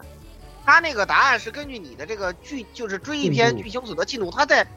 你的认知在变化的，你你就是它把解题的每一步，他都给你一个答案，都对让对对对对，你去对这个这个真的设告置诉你的是那个答案，而且而且这对，而且他这个特别好的是，就在你最后全解锁的时候，每一阶段答案他都给你留着，哇，太伟大了，就是跟思维导图似的。这个对设计但是但是我得说，他真的就哪有这么是一个，认真做游戏的 AVG 啊？哪个 AVG 给你给你搁个思维导图出来？没有的，但？真正，但是我还是要说，那个真的就是答案。这个东西经典的在哪儿？是你的那个思维过程。我说句不好听的，我在那个文章里头我举过这个例子。为什么他序章五百里的去变身之后，接的那个续接紧接着就是崩坏篇那场战斗？他为什么用这种方式来接续？你思考过这个问题吗？没有人去思考这个问题。嗯，为什么这样的一种接续，它就能产生所谓的叙事性轨迹的这个东西？你的这个思思维惯性为什么能够被游戏厂商或者说游戏制作者所利用？这个东西对对是最经典的。对对对，而且而且他这个，啊而且他这个而且对，而且而且他这个叙事轨迹、叙事性轨迹是是那种怎么说呢？是这个是跨时代的。就是你看，咱们正好那个 AI Live 在直播这个东西啊，直播那个本格推理，就是嗯本格它相较于古典式的这种本格推理式的这种轨迹啊，有颠覆性的进展。它实际上它什么它都没骗你，从头到尾啊，它没有任何就是刻意给你设置没有故意啊搞你，没有，对没有，从头到尾都没有。其实你最后会发现，他从头到尾都是在平铺直叙，告诉你东西全是真的，对，但是意识不到，这个太牛逼了。关键就是你老有有一句话，发现有一句话自己老往奇他奇怪的地方绕进去的，他就是就是你老你老被宫崎老贼那种，不是对对对，就是下个拐角实必然有问题。相他的伟大呀，这个最核心还是体现在我们那个三部曲的第二期节目。到时候好好听一下我们说那个比较篇，我们对比了它跟很多这个作品之间的这种差异，它做的不一样的地方，就为什么它最后会成为一个就是真正意义上的复兴，是它把很多东西都拿起来了。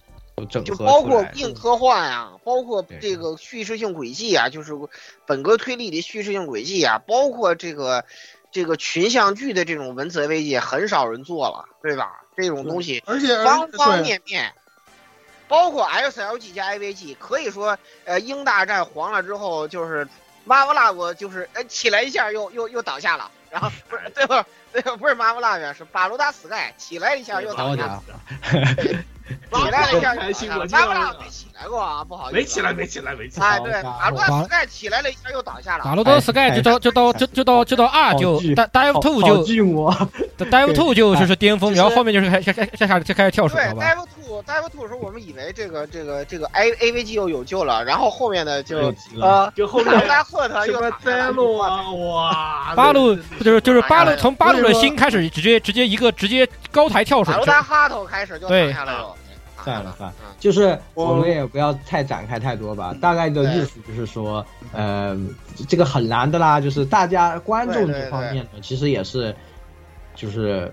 我们不是说在苛责或者说是批评各位朋友啊，我们只是想说，就是可能是潮流就是这个样子的，知道吧？就是这个现在的这个环境呢，大家对这个东西的一个认知的这种方式呢，趋于扁平化啊，趋于说我们只去。呃，提取一些比较直接的、直观的信息，去再直接，然后就去定义它。这种在这样的大环境下呢，你去复兴文艺复兴，那过去的作品呢，很多它之所以这么的优秀啊，我我个人觉觉得啊，就是它还是因为它有它的很多的复杂性，对吧？就是说它这个作品呢，它本身呃内容是十分的有趣，那可能它的人物啊或者什么方面有它独特的这种内容，或者它一定存在于这个讲故事或者是这个形式之外的一些特别的优点，所以我们特别喜欢它，所以大家会它会被拿出来再复兴。但现在的角度上来说呢，对吧？我们首先呢，可能没有这个，一方面是现在的观众啊，到底看这个作品的时候有没有童年滤镜啊，是吧？是不是当年因为我们看过这个作品啊，很喜欢，所以现在看的时候会去喜欢啊，对吧？他他可能是，他可能是这样期待我们的，对吧？但是呢，我们在看的时候呢，呃，还我们也同样是因为这个时代的变迁，我们也改变了，对吧？我们不是当年那个人，我我们不是当年的小朋友看这个东西就会觉得提取到这种的乐趣了，对吧？所以说呢，这个也是一方面，另一方面就是说现在这个环境呢，可能对当以前作品的呃理解啊，这些就是说，嗯，大家都不会去再去，就嗯不太愿意去去深挖，比如说他的几个这些方面了。那那你看这个作品，可能你就会觉得它比较单纯，或者说它过时了，或者说对当时的创作环境还是比较简单。你觉得现在的这个作创作更加的先进，对吧？其实这些因素导致了这个文艺复兴啊，实际上你很难去把握这个东西，对吧？你在做的时候呢，你你有没有意识到这些问题，对吧？你你自己作为这个要去做文艺复兴的这样的一个制作方，你如果意识到这些问题了，你针对它进行一个合理的现代化的这种变化，它可能会呃更加的好，或者说是更加的让这个大家能够接受，或者是说。或者他还需要做一些更更进一步的改变才行，而不是说，就像我们说那种，你就直接拿来抄一个，对吧？我们就把当年那个，哎，再再来完完全全一模一样，再整一个给你，你就一定会买单，对吧？这个是，我觉得是观众侧的一个问题。嗯，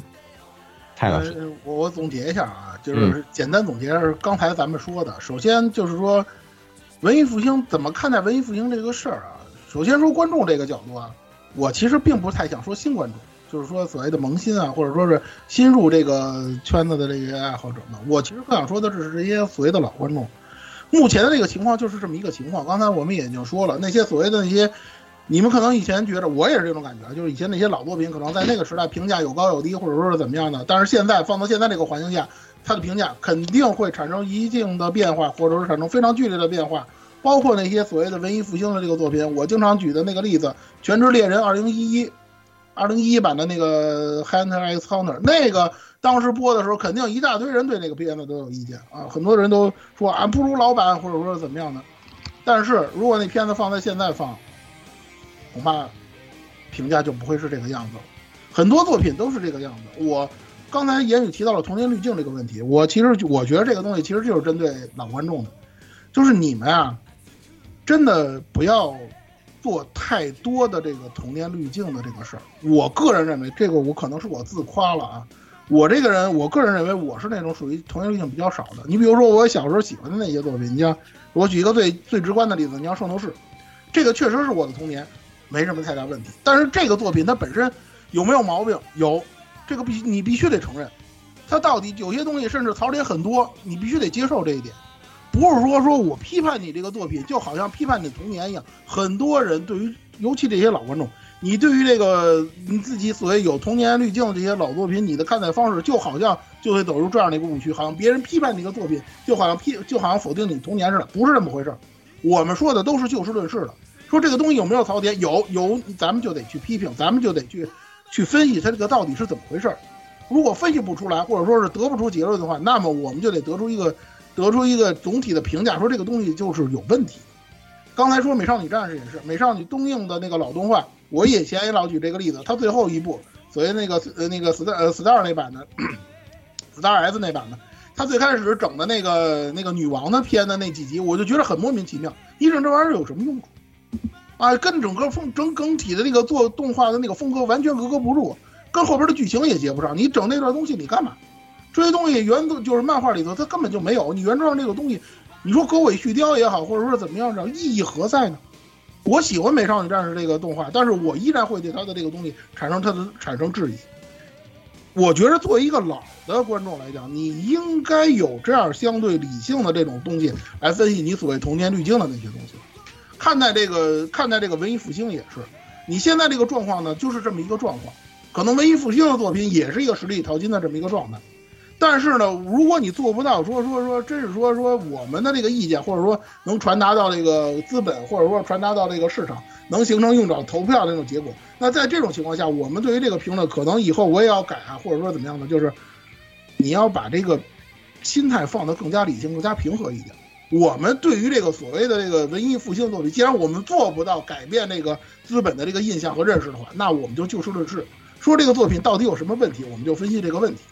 不要老觉着说说我因为我以前喜欢的，你现在这种东西不合我的心意，我就一定要那个如何如何的，没有这个必要。我们虽然批判了很多文艺复兴的这个作品，但是现在的这个社会现实或者说现在情况就是这么一个情况，所以说呢。对于这个观众，尤其是老观众来讲，现在的这么一个状态，虽然我们对他是负面的，我们不认为这么做是不可持续的，但是呢，我们对他还是要心态平和一点。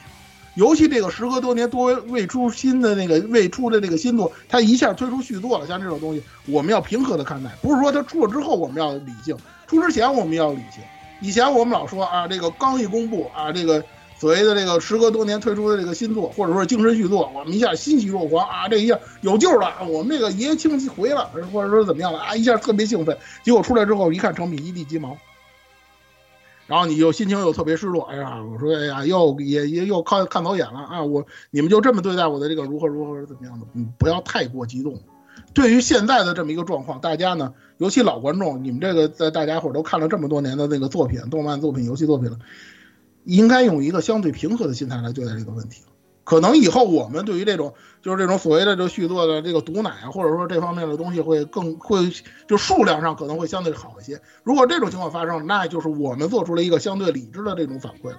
小到一个观众，大到一个市场，我们就应该说白了，对于这个东西理性看待，咱就别再去说是。就像资本所期望的那种，好像的那种、那种、那种繁荣一样啊！一出推出那个东西，大家一块儿啊都特别激动，然后出来之后，相对来讲理性一点，大家理性一点看待这个问题，可能来讲就是 对于这个影响，这种潜移默化的影响，可能会刺激到资本或者说是资方，他们对于这个怎么看待这个 文艺复兴的这种方式，或者说它的这个呃趋势呢，会它会对他们的决策产生一些影产生产生一些变化的这个。对这这个影响，或者说是怎么样的，这样就正常了。我们的这个，我们的这个反馈，或者说这个形式下的这种，呃，相互的这种互动啊，或者说这这这这这种这种交流就比较正常。啊，因为咱们以前老是那种不理智的那种反馈，可能会给资本一种印象，说啊，这帮人还是能够割韭菜，那咱就割一刀。那以后大家相对理性了，真的会用脚投票了，真的明白这个东西到底是怎么回事。可能对于投资方，他去选择什么样的题材。啊，其那个制作委员会他们去怎么去那个对待这个作品，可能会在他们产生一些促进作用。如果是那样的话，那就最好了。至于说制作方的问题，刚才咱们已经说了很多了。你文艺复兴究竟复兴的是什么？我不是说那种照搬，完全意义上的照搬。我把这个作品要真的让你能看出来，我这就是第三类接触啊，我这就是黑客帝国，不是这个样子。我也不是说这个东西题材火了，我们大家去去跟风吧，这种现象一定会存在的。但是我认为这个。不是一个很必要的，或者说是不应该成为一种主流趋势，还是应该是属于那种，就是说，首先说我自己有什么样的条件，我能做什么样的作品，或者说我们对于这个题材的选择，或者说这个项目的这个选择，能不能以一种比较正常的，或者说是我们一种有有有一种既要对资本负责，也要对市场、对消费者负责的这么一种态度，我们来制作产品，我们来推荐我们的产品，不要老考虑着说病毒营销啊，啊给这个观众啊，给这个消费者洗脑啊，用这种方式来做，这是一种刚才说了不可持续性的节奏日鱼嘛，就是一种做法，是吧？你把韭菜都嘎完了，到最后都冒火星子了，那大家伙儿也就散了，没有什么可持续性，把这个把这个市场做死，我觉得属实是没有必要的。然后就是整这个这个行业行业，整个这个日本的这个二次元产业，实际上它是还是成熟的，而且是有一性规范化的这个体系的。这一点上，虽然说现在我们国家对于这个日对于这个二次元产业已经有了一定长度的发展，但是能够形成像日本那样的这种系统的，或者说说白了就是，你这行甭管你这个做的好坏，你这个任何一个人进入这个行业的人都有口饭吃，而且吃的还算不错的这么一种状态，咱们这儿目前可能还没达到那种境界。但是呢，这种成熟的成果是是是人家日本经历的一种什么样的这个过程才达到的？我们现在其实对它还是有差距的。而至于日本来讲，你既然产业很成熟的话，我觉得你们应就是说对于这方面应该有自己的一种思维的这种方式。就好像咱们以前老批判那个加拉帕戈斯化似的，老说这个东西孤立的啊，市场是孤立的，呃，跟别人都不一样的。这个东西确实是一个缺点，但它有没有优点？它能不能保护这个产业呢？你们先做到一点，就是能够保护住 A C G 产业，能够让它的火种不灭，不要让那些所谓的老的那些呃制作者呀、这制作者啊，让那些老的那些导演们老说啊，这这这这产业要完，不要让大家产生这样的一种悲观情绪。我们好好很好的能够保护我们那个产业，能让它能让它可持续性发展。这个东西虽然说可能那个创作今后的创作难度确实是比起以前要高，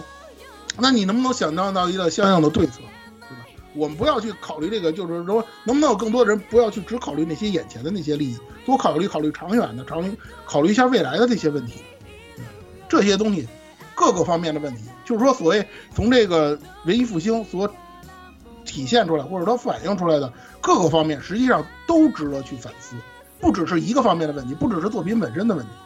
各个领域或者说是各个相关的这些人员，你们都大家都应该有一种。相对来讲，就是希望这个产业能够长足发展的这个角度来思考这个问题。虽然说啊，就是像刚才说的，我们得出了结论，就是这个暂时看不到未来，就是说文艺复兴这个样子，就这个状态，或者说现在目前的这个 A C G 的这个状态，可能会持续到很长的一段时间，很难的了嘛，对吧？很难改变了嘛。但是呢，还是有一些新兴的这种情，跟新新兴的这种情况。使得这个产业产生了一些变化。你比如说像以前咱们刚才说的这个新媒体的介入，像网飞啊、迪士尼啊，对于这个传统的这个动委员会，就是这个制作委员会的这个冲击，或者说是新兴资本，比如说国内的这个互联网企业。当然现在来讲，他们可能也有点自身难保的这种感觉。网飞最近那个，呃，股价也 应声下跌了嘛，也也是可能他们现在经历也比较艰难。但是这些新兴的这些资资本的这个注入，或者说新兴的这些活力，能不能？带给这个市场一些活力，或者说资本方向能不能就是说资本的这种单一性，或者说怎么样，或者说单纯依靠这个，呃，制作委员会的这个制度，能不能相相应的做出一些改变？因为在日本呢，这个确实很难形成传统了嘛，就很难了，在日本。但是呢，这些东西能不能给能不能稍微的刺激一下这个产业？刚才老顾说的啊，以后大长篇可能没有了，新兴的新的大长篇没有了。对。必然是这么一个结果。大小说没没没有。对对对，你要非要说的话，可能以后所谓的长篇形式就只剩下一个手手机游戏了。对，对，它它确实是一件坏事。但是呢，你中短篇，你要你既然大部分都是中短篇，那你能不能扶持一下这个中篇作品？啊，对，别指望就是说是把一部作品一定要就是把它好像就像鬼鬼鬼灭之刃这种营销着，你你把这些作品都就是说你把它它这个规模也扶持起来也可以。对吧？你大量的推出中篇作品，你把中篇作品的那个 氛围你给它做出来，让大家能能够从中呢找到更多优秀作品，那也可以。咱也不是说非得要说指望说呃一定要出大长篇，或者说是怎么样的，这个可能也是不符合时代了嘛。那你中篇作品能能能不能推出一些精品呢？对吧？也也可以。然后那个原咱们刚才之前说了很多了，原创作品能不能好好打磨一下剧本？不要总想着去赚快钱啊！而且你以前做的原创作品，你是有那个成熟的制作范式，或者说行活。这个影视行业有一句话叫行活，你是有那些行活性质的作品，比如像那个少女歌剧，比如说像小南极，就那个离宇宙更远的地方，就像那种励志类的作品，像少女歌剧这样的作品，包括最近一段时间还算不错的制作制作还算不错的这个，呃，所谓的偶像类的这些作品，你有这种成熟范式的作品，那你把它稍打磨的再好一点，推出一些精品。啊，每个季度其实我们在新闻当中也是能看到一些所谓的黑马作品。为什么它能成为黑马作品，能让大家眼前一亮？像上一季度咱们说的那个孔明，虽然说它出了一些三次元的问题啊，但是它本身原作还是可以的，对吧？为什么它能做得好？其实它这个题材也是穿越，也是很俗很俗的题材，但是它内容做得好。这个这样的一种良性的发展趋势，就能够产生精品。那你要是精品产生的多，那可能我们的观观念也会改变。那那可能我们就觉着啊，这长篇做不做也没关系，中篇中也很多精彩作品嘛，也那也可以，对吧？不一定，我们也不一定非得说说执着于大长篇。包括那些原创作品也是，如果你原创作品的那个剧本好的话，那大家伙都做原创作品，什么这个这个这个市场做起来了以后，那肯定就不需要什么文艺复兴了，对不对？这样的话，如果这些原创作品好好打磨一下，其实是很有希望的。我们也没有完全对原创作品丧失希望。你比如说像下半年那个高达水星的魔女啊，虽然我们又毒奶了一番，但是我们还是会看的呀。毕竟这是高达作品嘛，看一部少一部了。说句不好听的，都到这种程度了。但是如果你如果你高达能够做得好，比如说啊，咱比如说那个高达原那个原创的高达作品，你能做得好的话，那你对于这个萝卜片是不是就是一种提振呢？对吧？这些东西其实我们虽然说看不到未来，但是有没有一些希望存在？其实还是存在的。包括那个鬼灭也是，鬼灭虽然说确实它有一些病毒营销啊，有一些这个。呃，这个这个这个就是属于这种跨到三次元啊，这种跨界的这种所谓的这种宣传，那种那种宣传，确实在现在也很那个，也很其实也很也很平常了。很多作很多景很多作品都是借着这个风头来起兴起来的。你比如说《王者王者天下》也是，但是这种这种模式啊，咱们能不能就是说换一种方式，或者说能不能把它应用到其他的地方？嗯，你们在选择，比如说这个资方在选择这类的作品的时候，你们能不能就是说？还是说认真的去思考一下它的这个短期效益与长期效益这方面，可能现在的资本就是说马上要挣快钱，或者说是怎么样的。但是，如果你稍微去思考一下，或者说你去多多少少的去按照那个我们的那个创作规律，或者说这个作品发展的这个规律来做的话，是不是会更好一点？我们虽然这期节目啊没有什么，就是说没有什么总结出太多的这些。所谓的成熟的意见，或者说有建设性的意见，但是我觉着 AR Life 的，甭管是主播也好，还有各位听众朋友们也好，我们对于这个，就是目前的这个 ACG 产业还是心存希望的。它虽然说，比如说文艺复兴的这个情况特别严重，嗯，让人感觉看看不到未来的那种感觉可能更多一些，但是我们还是总体来讲，希望这个整个这个产业能逐渐的变好，能够提供更多的这个作品。不要让一些人觉得说，呃，我们这个行业就没什么前途了。对，那是肯那那是肯定的。其实有有一个有一个说法，就是其实虽然资本在那个摆烂，但是其实这个受众对于这种不摆烂作品有极其强烈的需求。为啥我这么说？就是你看我们之前刚聊完的环，对吧？你看环现在已经卖了一千三百四十万了，为什么呀？为什么销量这么高？因为是大家发现，对，这居然是一个不摆烂的作品。对你，你你就看看游戏，恶心坏了是吧？为什么？对你，你就你就看看游戏，你就看看卡表。你说卡表我就出续作，对你卡表我就出续作，但是生化危机活了，盘活了，呃，七代八代销量越来越高了。实事求是的讲，这个这八八代是真的就已经不是不摆烂的问题了，新高度，好吧，新高度，就是就是这个样子。再看一下这个什么恶魔五月哭是吧？啊，对，卡表甚至。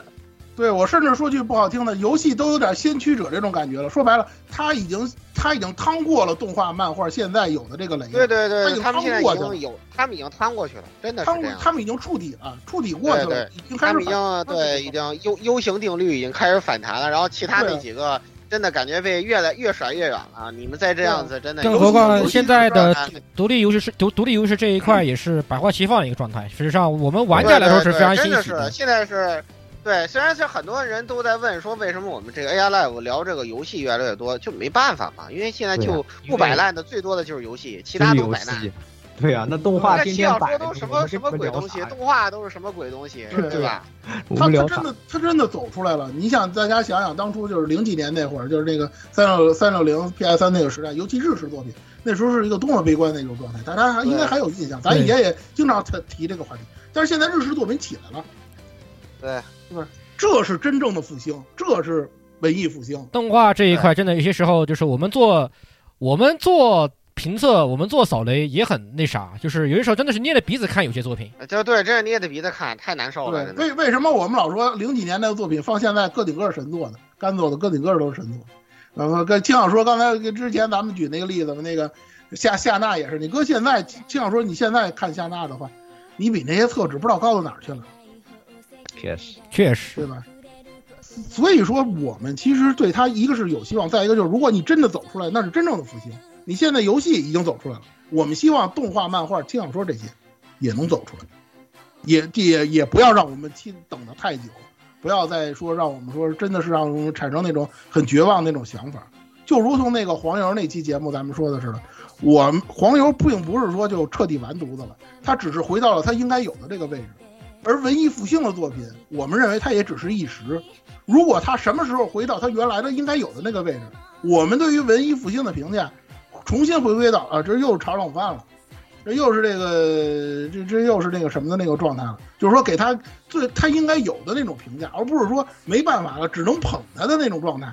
我认为那个时候的那个二次元市场可能就是一个良性的市场。这就是我最后对于这个文艺复兴的这个总结。今天跟大家聊了这么多文艺复兴的这些东西啊，就是也是发抒发了一下我们这个感想。没想到是二百期啊，这这第二百期有点总结性质的东西，可能出来也比较有意思，比较合适啊，比较比较符合这个二百期节目的这个这这这个身份。可能以后我们还会经常的这个提到这个文艺复兴的这些东西，不管是在这个新番讨论啊、专题节目当中，还会提到这个文艺复兴这个东西。这个东西是不是流量密码？我认为最好别是。可能对大家更好一些。今天这期节目要不就到这儿，就到这儿吧。好吧当然，最后还是让我们这个共，还是给力啊！我们最后这个共共同祝愿那个福音小子的那个啊，那个这个文艺复兴大卖啊！问问问就是问就是谢谢啊！这这乃是十六说的啊，我说的好，这乃是我我我说的无比看好，无比看好，对对对对，无比看好老师。对，就在我们决定这个录这个文艺复兴这期节目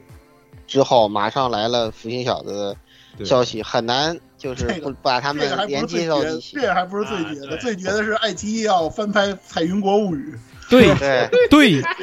祝他祝他祝祝祝他祝他大火啊！祝他。你以为文艺复兴国国内就不会干吗？你要人挑这剧本，对呀，绝了！对呀。所以说，咱咱们最后，咱们以就以最后这个这两口奶为这为我们的文艺复兴做结，好吧？对我、啊、我我我无比期待这个《彩彩云国物语》国内真人版。对，我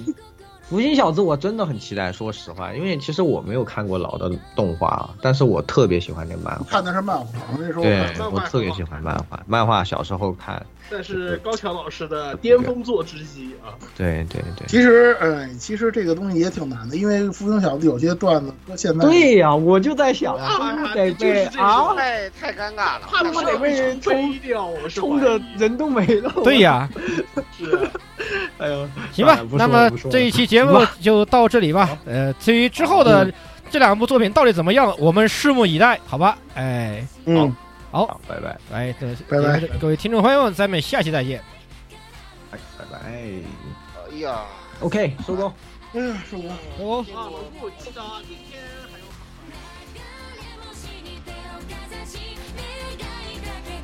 欢迎各位收听本期节目，请各位听众老爷在评论区留下您宝贵的意见。大家可以通过荔枝 FM、蜻蜓 FM、网易云音乐。Podcast、新浪微博、SF 轻小说频道搜索并关注 AR Live。主播和各位小伙伴在官方 QQ 群幺零零六二八六二六恭候各位大驾光临。各位听众朋友们，咱们下期再见。